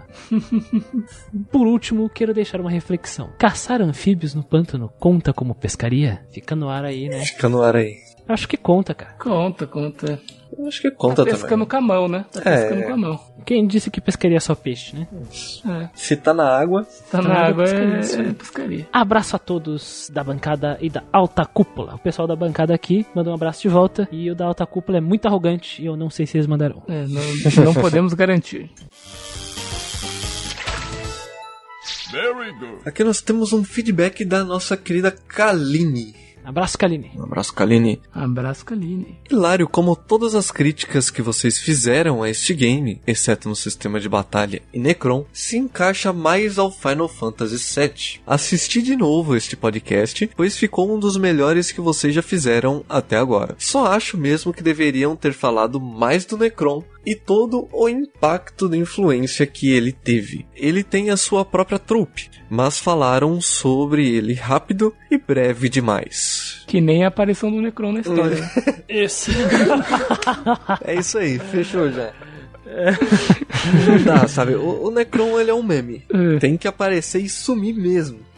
É isso. É que assim, ele, o Necron não foi o primeiro criatura gigante que aparece do nada e some, sabe? Coloquialmente na comunidade chamam de Necron essas criaturas que aparecem porque marcou mais todo mundo, porque era do PS1, mas a gente teve acesso a RPGs por causa do boom do, do Final Fantasy VII e tal. E porque Mas ele também foi um dos já- mais bizarros, eu acho, também, né? E é um. Ele é- é estranho, É um né? Final Fantasy, né? Ser aquele. Sim. Puta, espera um negócio da hora. É. Necron. É que já teve, se eu não me engano, No Final já Fantasy Final 3, Fantasy, acho. É, não é no 3, acho que é no 4. Eu, não joguei, eu não joguei até o final esses jogos aí, não. O 4, no caso. Uhum. Pra saber. Se eu não me engano, mandem e-mail aqui Eu- nos corrigindo. É, eu acho que não teve problema do pessoal falar assim, mas eu acho que não deve ter sido tão. Eu, é claro que mais pessoas jogaram o 9 do que, do que isso aí, eu acredito. Mas Sim, até porque tava uma bagunça o lançamento de Final Fantasy no Super Sim, Nintendo, né? Exatamente. Mas eu acho que ainda o Necron marcou mais. Sabe? Ele foi mais absurdo, assim, não sei. Ele foi mais aleatório, mais WTF do que os outros. Porque ele é muito WTF, cara. É muito tipo.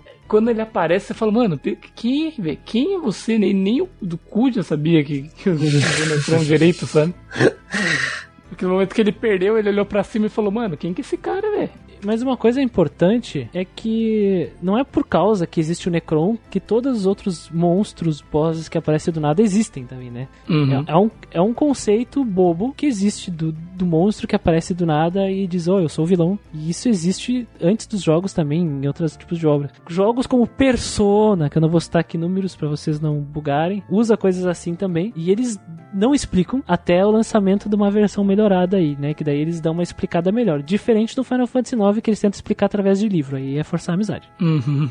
Viu um exemplo de Necron no Lunar. No, no Lunar não, desculpa, no Suicoden 2, No Suicode. né, que é o lobão. Que é um me mezzo Necron, Então, né? Me- Meio Necron. Ele aparece do nada e ele nem é tão impactante de uma forma negativa quanto o próprio Necron. Acontece isso também. É porque tem a cutscene que já prepara a gente, pelo menos. Sim. Quando- Já nos, nos mostra que tá chegando. É. Alguma coisa. A mesma coisa que acontece no Suicoden apare... acontece no ateliê do PlayStation 2. né, É a mesma situação. E não é assim tão absurdo quanto acontece ali no Final Fantasy IX, sabe? A, a Trope, no caso, ela tem o nome de Giant Space Flea. Flea, eu acho que é assim que se pronuncia a pulga, né? Pulga, é, é. Fria. From Nowhere. É a pulga gigante do espaço que vem do lugar nenhum. É assim que tá no TV Troops, que é um dos sites de que cataloga todas as tropes. O que, que são tropes? São características narrativas. E isso tem aos montes aí. Se tu abrirem a, o, o Role Playing Games ali, que é uma categoria, vocês vão tomar um monte de spoiler, o que eu não tô fazendo eu tô pass- porque vai ter um monte de jogo que eu não quero saber que tem Necrons. Sim. Mas eu corri rapidinho pro Final Fantasy aqui. E cadê, cadê? É o 3, o 3. É tem um 3. protótipo. E o, e o 4. Os dois? Os Só dois. os dois. É. Parece que aqui diz que tem um protótipo, não vou ler mais porque é spoiler. E o 4. E aí vem o famosíssimo, né? O 9. Sim. A vida dele é bem breve. E quanto as críticas se encaixarem mais ao 7 do que ao 9, bom, imagino que todos nós aqui discordamos, né? Porque deixamos já, já no podcast de Final Fantasy 7 as nossas impressões. Né? Tem aí o 7 e o 9 pra comparar. Isso. E eu continuo firme, assim, em dizer das coisas do, do 7, assim, sabe? Tipo, tem o lance da história ser mal montada, como a gente falou, do, do, do pacing dela, da- dos eventos ali, você ficar meio perdido, mas. putz, Muita gordura na narrativa, né? aham, não é. Não é. As coisas que a gente falou do 9, eu acho que não aplica no 7, não, cara. Eu também acho que não. Nós xingamos os vilões desses dois jogos por coisas diferentes. Uhum. não pela mesma coisa. Mas o E- Sephiroth é melhor que o Kuji. Nossa, melhor. Nossa, Sim. melhor. Sem dúvida, né? E, as no- e todos os nossos argumentos estão nos podcasts, como o Guido disse, né? Então não tem por que a gente repetir isso aqui. É isso. Uhum. Very good. E, temos aqui também o, o feedback do Saints. Saints. Mais um cast top de um jogo bem aclamado pela galera. Eu tive o pior tipo de experiência com esse Final Fantasy, pois escolhi jogar a versão de Android. Nossa. Puta merda. O cara foi escolher logo. O cara, ele falou assim: Eu vou jogar esse Final Fantasy. Vou jogar no mobile. Mo, Nossa. mobile. No mobile. o cara já fala derretendo. Sim. vou jogar no mobile. Mobile é um bom termo. Nossa, excelente. mobile. Nossa, velho. que mesmo tendo os gráficos da hora, eu só jogava durante o horário de almoço, no mudo. Caralho, o cara perdeu a música. Velho. perder a música ainda. Pelo visto, eu não fui o único a achar um jogo mediano. A história dele também não me cativou e os personagens não são tão marcantes assim. Nem o tal do Vive e nem o protagonista. Como disseram no cast, o Zidane começa muito legal, mas depois ele se perde legal. Os vilões do jogo também foram bem foda-se. Overworld um foda-se. Imagina no podcast, ele chega assim, ah, cara, esse vilão é bem foda-se.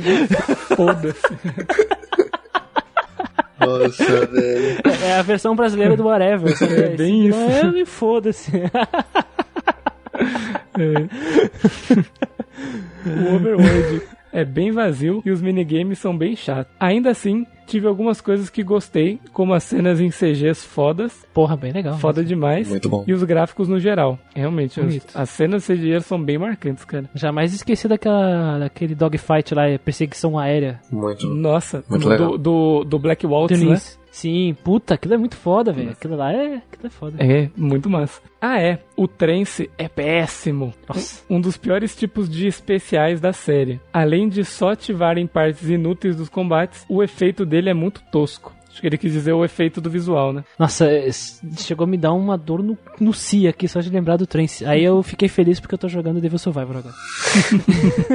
Porra, mano, Trance não, velho. No mais, parabéns pelo cast. Essa edição ficou incrível. Mesmo com muitas horas, o programa não ficou cansativo e vocês conseguiram equilibrar vários aspectos do jogo. Não ficaram presos só na história, como em casts anteriores. Ô, louco. Evoluímos então. Evoluímos. Boa! Desenvolvemos. Falaram bastante das mecânicas do jogo, mas ainda sinto falta de aprofundamento melhor na parte artística, especialmente nas músicas. Mas fora isso, top demais. Parabéns, melhor edição até agora. Bom, Sente, sobre a Uh, arte, é, é muito difícil a gente não chegar e falar Nossa, essa música é muito foda, puta que pariu.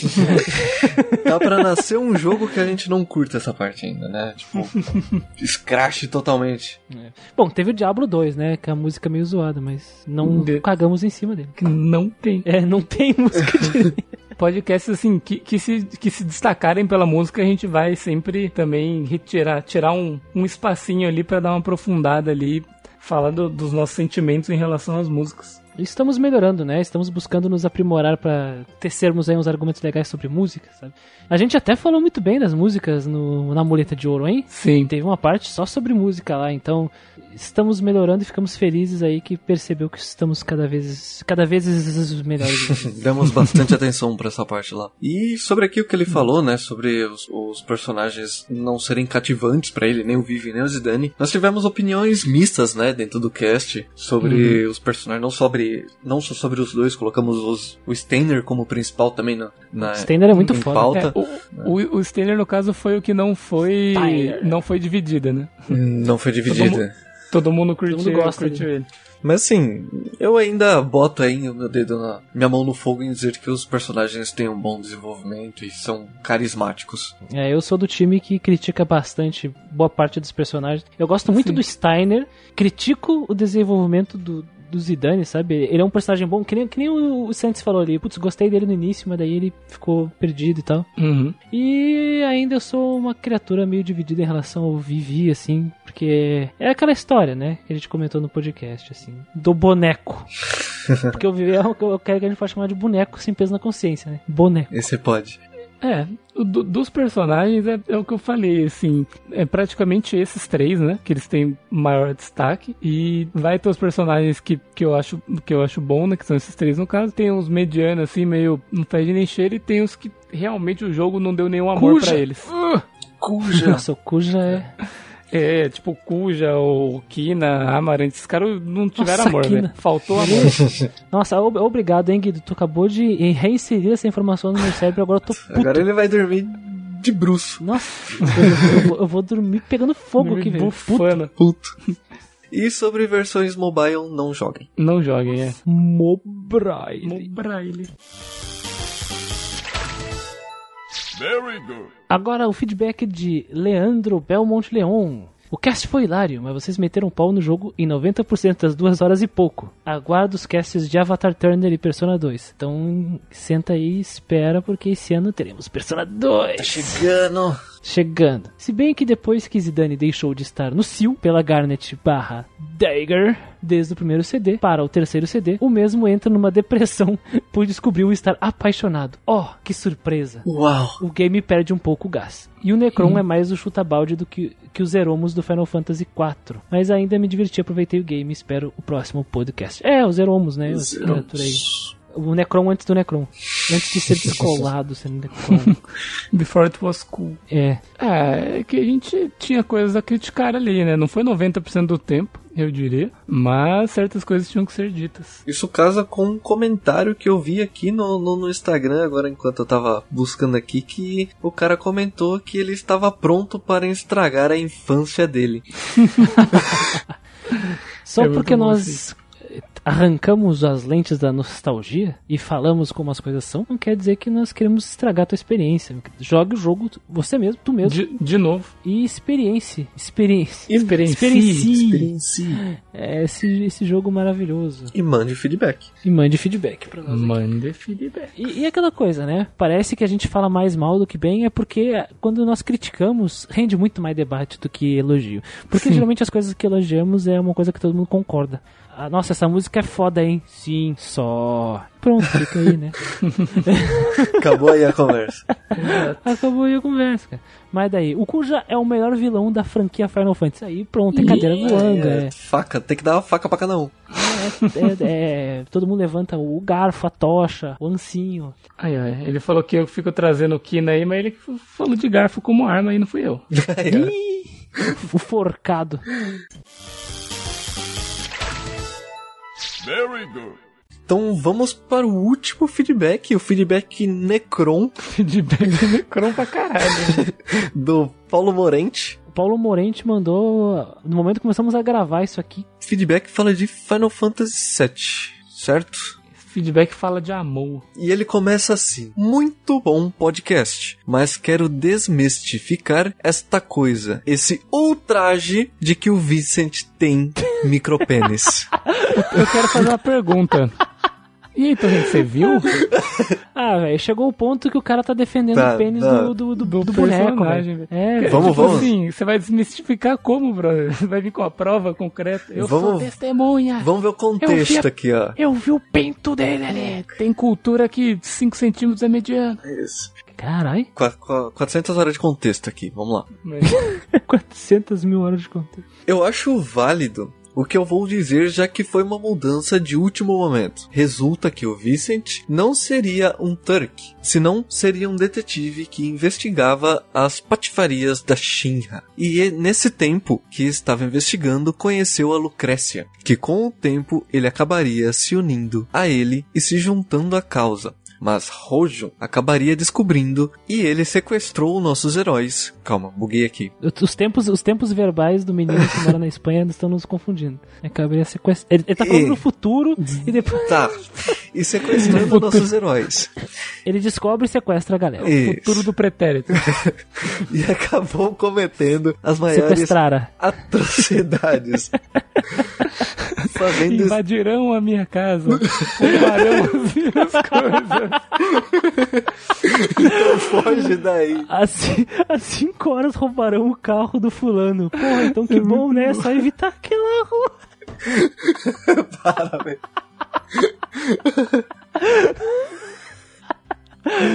Ele de novo aí enlouquecido. Ai, mano. Invadiram. Fazendo experimentos e botando o corpo de outros seres. Dando origem aos limit breaks deles. E a Lucrécia Dele, do caso do, do Dele, Vincent, do Vincent. que virou um bichão. E a Lucrécia acabaria sendo dopada de Mako. Ô louco, Marco, que isso, cara? Coisa que no jogo original, olha lá, olha só, cara, ó, vamos ver. No jogo original, o Mako teria, teria efeitos colaterais similares ou iguais às do- drogas Dorgas. que mudaram isso no roteiro, já que queriam vender mais o jogo. Já que a família não gostaria de saber que o seu filho está jogando jogos que incentivam o uso de drogas. Tá, deixa eu ver se entendi. Calma, o e-mail tá confuso Tá, porque tá. o Torrente escreveu correndo. Sim.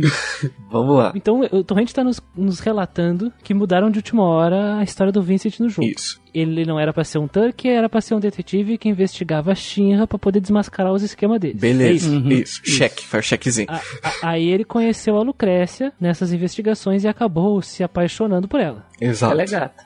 Ela acabaria se juntando ali a essa causa do Vincent. Mas o Rojo sequestra ambos e faz experimentos com eles. Isso. Seria tipo modificando o corpo deles, unindo DNA de outras criaturas neles, deixando eles monstrão. Isso. Que é o que gerou o limit break do Vincent e a Lucrécia ficou dopada. E... Porque o Mako originalmente seria uma droga também, teria feitos de drogas. Isso, isso. Olha. E mudaram porque famílias é, tradicionais Família tradicional. não gostam de filhos usando drogas. É aquela, é aquela coisa. Talvez eles não quisessem colocar o tema, tipo assim, da, da- do doping aí, né? Chamar de DOP. Não quiseram colocar isso em jogo, mas eu não acho que incentive, né? Porque eles vão colocar como uma coisa negativa. Pe- pe- pe- Peraí, pe- pe- eu tô um pouco confuso, desculpa. O Guido falou do que das drogas que eu fiquei chocado. Não, que no caso o Mako seria uma coisa ruim, né? E mostraria pros É, pais que seria as... coisa ruim, você não tá, você não tá incentivando, porque está mostrando efeitos negativos do uso dele, sabe? E aí deix- deixou de ser droga e virou a força da, da mãe natureza. Isso, virou... Exatamente. Ou era a força da mãe natureza e era usada como droga, vai saber. É, porque os caras podiam fazer umas. Que nem a, que nem a cocaína, né? Quer dizer, que, que isso? É, tem que drogas que é a natureza que dá, né? Então, Exatamente. fica a dica aí. os caras mascando folha de coca lá nos Andes. O cara comendo cogumelo e indo para, para o reator de Mako. E então experimentará injetando tantos tipos de Mako no corpo dela, resultando no Sephiroth. Zé Piroca. Zé, Zé Pinote. mandando aquela mensagem de não usar drogas durante a gravidez, que vai nascer um louco. Logo disso, ela só ficaria em estado vegetal. Ah, então injetou altos macos na Lucrécia e aí o Sephiroth nasceu bem loucão por causa disso. Isso, e ela ficou em estado vegetal. Vegetativo. Ficou em coma. Mas como a Square queria vender muito esse joguinho, viu que era uma história não para todas as famílias e acabou dando essas mudadas estranhas. Mas é isso. Em defesa do Shadow the Hedgehog, Dark e Matt Bala. Nossa, velho. Buguei 100% aqui. Em defesa do Shadow, The Hedgehog, Dark e Matt Bala. Mas bem, é isso. E não meteria bala antes. Ele usaria uma foice. Ou não sei como se chama isso. Coisa bonita. Ele mandou uma imagem aí no e-mail. Deve ser uma foice. É, um- é uma gadanha, né? Uma, aquela que chamam de foice. Aquela coisa de, de ceifar trigo, milho. Milho não, trigo. É a pequena, então. Não, Não, é, é grande, é grande, é a uma gadanha, a foice. gadanha. Deixa eu A, ver. A foice é a pequena, a circular. A grande, essa aí pontuda da morte é a gadanha. Gadanha. E aí ele finaliza o e-mail dizendo: Bom, obrigado pela atenção. Um beijo para vocês. Queria contar essa história para vocês para desmistificar essa falácia. Tem mais detalhes do beta, mas não quero me estender. Se quiserem mais detalhes, deixo o Zelda barra link para vocês. Ele deixou um link aqui. Sorry, está na língua errada, mas é a melhor informação. Mandou um, Está na li- língua proibida. um link Perdi. em espanhol aqui. Então essa aí é uma informação do beta do Final Fantasy VII. E eu quero saber o que que isso implica no Vincent ter ou não um pinto pequeno. Pelo que eu entendi, é que é, a Lucrécia não ia casar com o Rojo no original. Tipo, ela ia ficar com o Vincent, acho. E daí, Ah. como eles tiveram que modificar todo esse lance do marco, das drogas, não sei o que, teve que ter um outro motivo Dela Pro- ficar com o rojo. é, do porquê dela ter o Sephiroth e ele ser injetado com o Mako e ser o experimento e tal. É porque ela ficou com o Rojo e não com o Vincent, que virou um Turk, virou um segurança. A minha teoria é porque ele usa a gadanha, por isso. Pois é. Ele usou a gadanha, tomou, tomou um, um nerf aí da vida e mudou pra pistola. O cara ficou.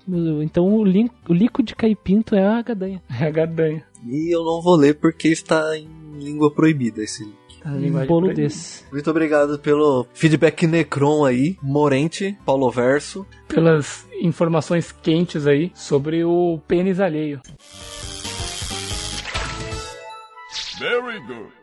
É isso, acabamos com os, com os feedbacks aqui do Questlog 13. E no mais, se cuidem, né? Todo mundo aí, fiquem, fiquem em casa, usem máscara quando saírem, usem álcool em gel, se hidratem e se cuidem aí, que todos fiquem bem e a família de vocês também. Bebam um pouco e mandem feedbacks. Não esqueçam de enviar feedbacks para nós através do e-mail contato geekquest.gmail.com. Vocês também podem utilizar as nossas redes sociais, a página GeekQuest no Facebook. Vocês podem através do Instagram, Twitter, no Alvanista e no Pyre, no Grindingcast. Está como Grindingcast, mandem mensagem lá, que daí nós leremos esses feedbacks aqui. Afinal, alguns deles foram até enviados pelo Insta, né? Sim. Não esqueçam de entrar no grupo do Facebook RPGeiros do Grindcast e também do nosso grupo do Discord, nosso Discord oficial RPGeiros do Grindcast também.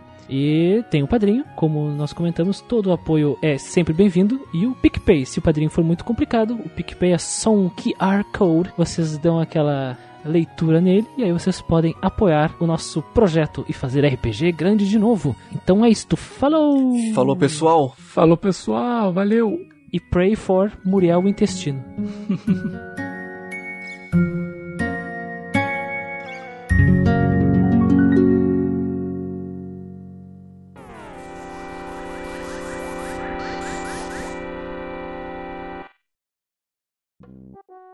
Tem que ter, chupa-cabra, essas coisas aí. É... Pior que tem o chupacabra, né? Já no, no Shin Megami Tensei. Já tem o chupacabra. Quem que é o chupacabra? Eu, não, mas tem, tem, tem a criatura chupacabra. No, no Shin Megami Tensei 4, tu pode ter o chupacabra. É só nada. que ele disponível. Só que ele chama. É Só que ele sério? tá com o nome americanizado. Não, é chupacabra. não, zoa não. Vou começar a Procura jogar ele aí, hoje. chupacabra. Chupacabra Shin Megami Tensei. Procura aí, não tô zoando. Vou até jogar aqui. É que é... Porra, mano, tá lá. Suck Goat. Nossa, que gold. Ó, Est Strand Journey, Shin Megami Tensei 4. velho. Que bicho. É um alien. É um alien de Sou asa. hacker. E é isso aí. É bom demais, velho. Tem um ET de asas. Porra. É, o- é a aparência dele, cara, do chupacabra. Eu tinha na minha party, cara, no Shin Megami Tensei 4. O cara tinha um Suck Goat, velho. Muito bom, velho. Go, ó, chupacabra, meaning goat sucker in Spanish.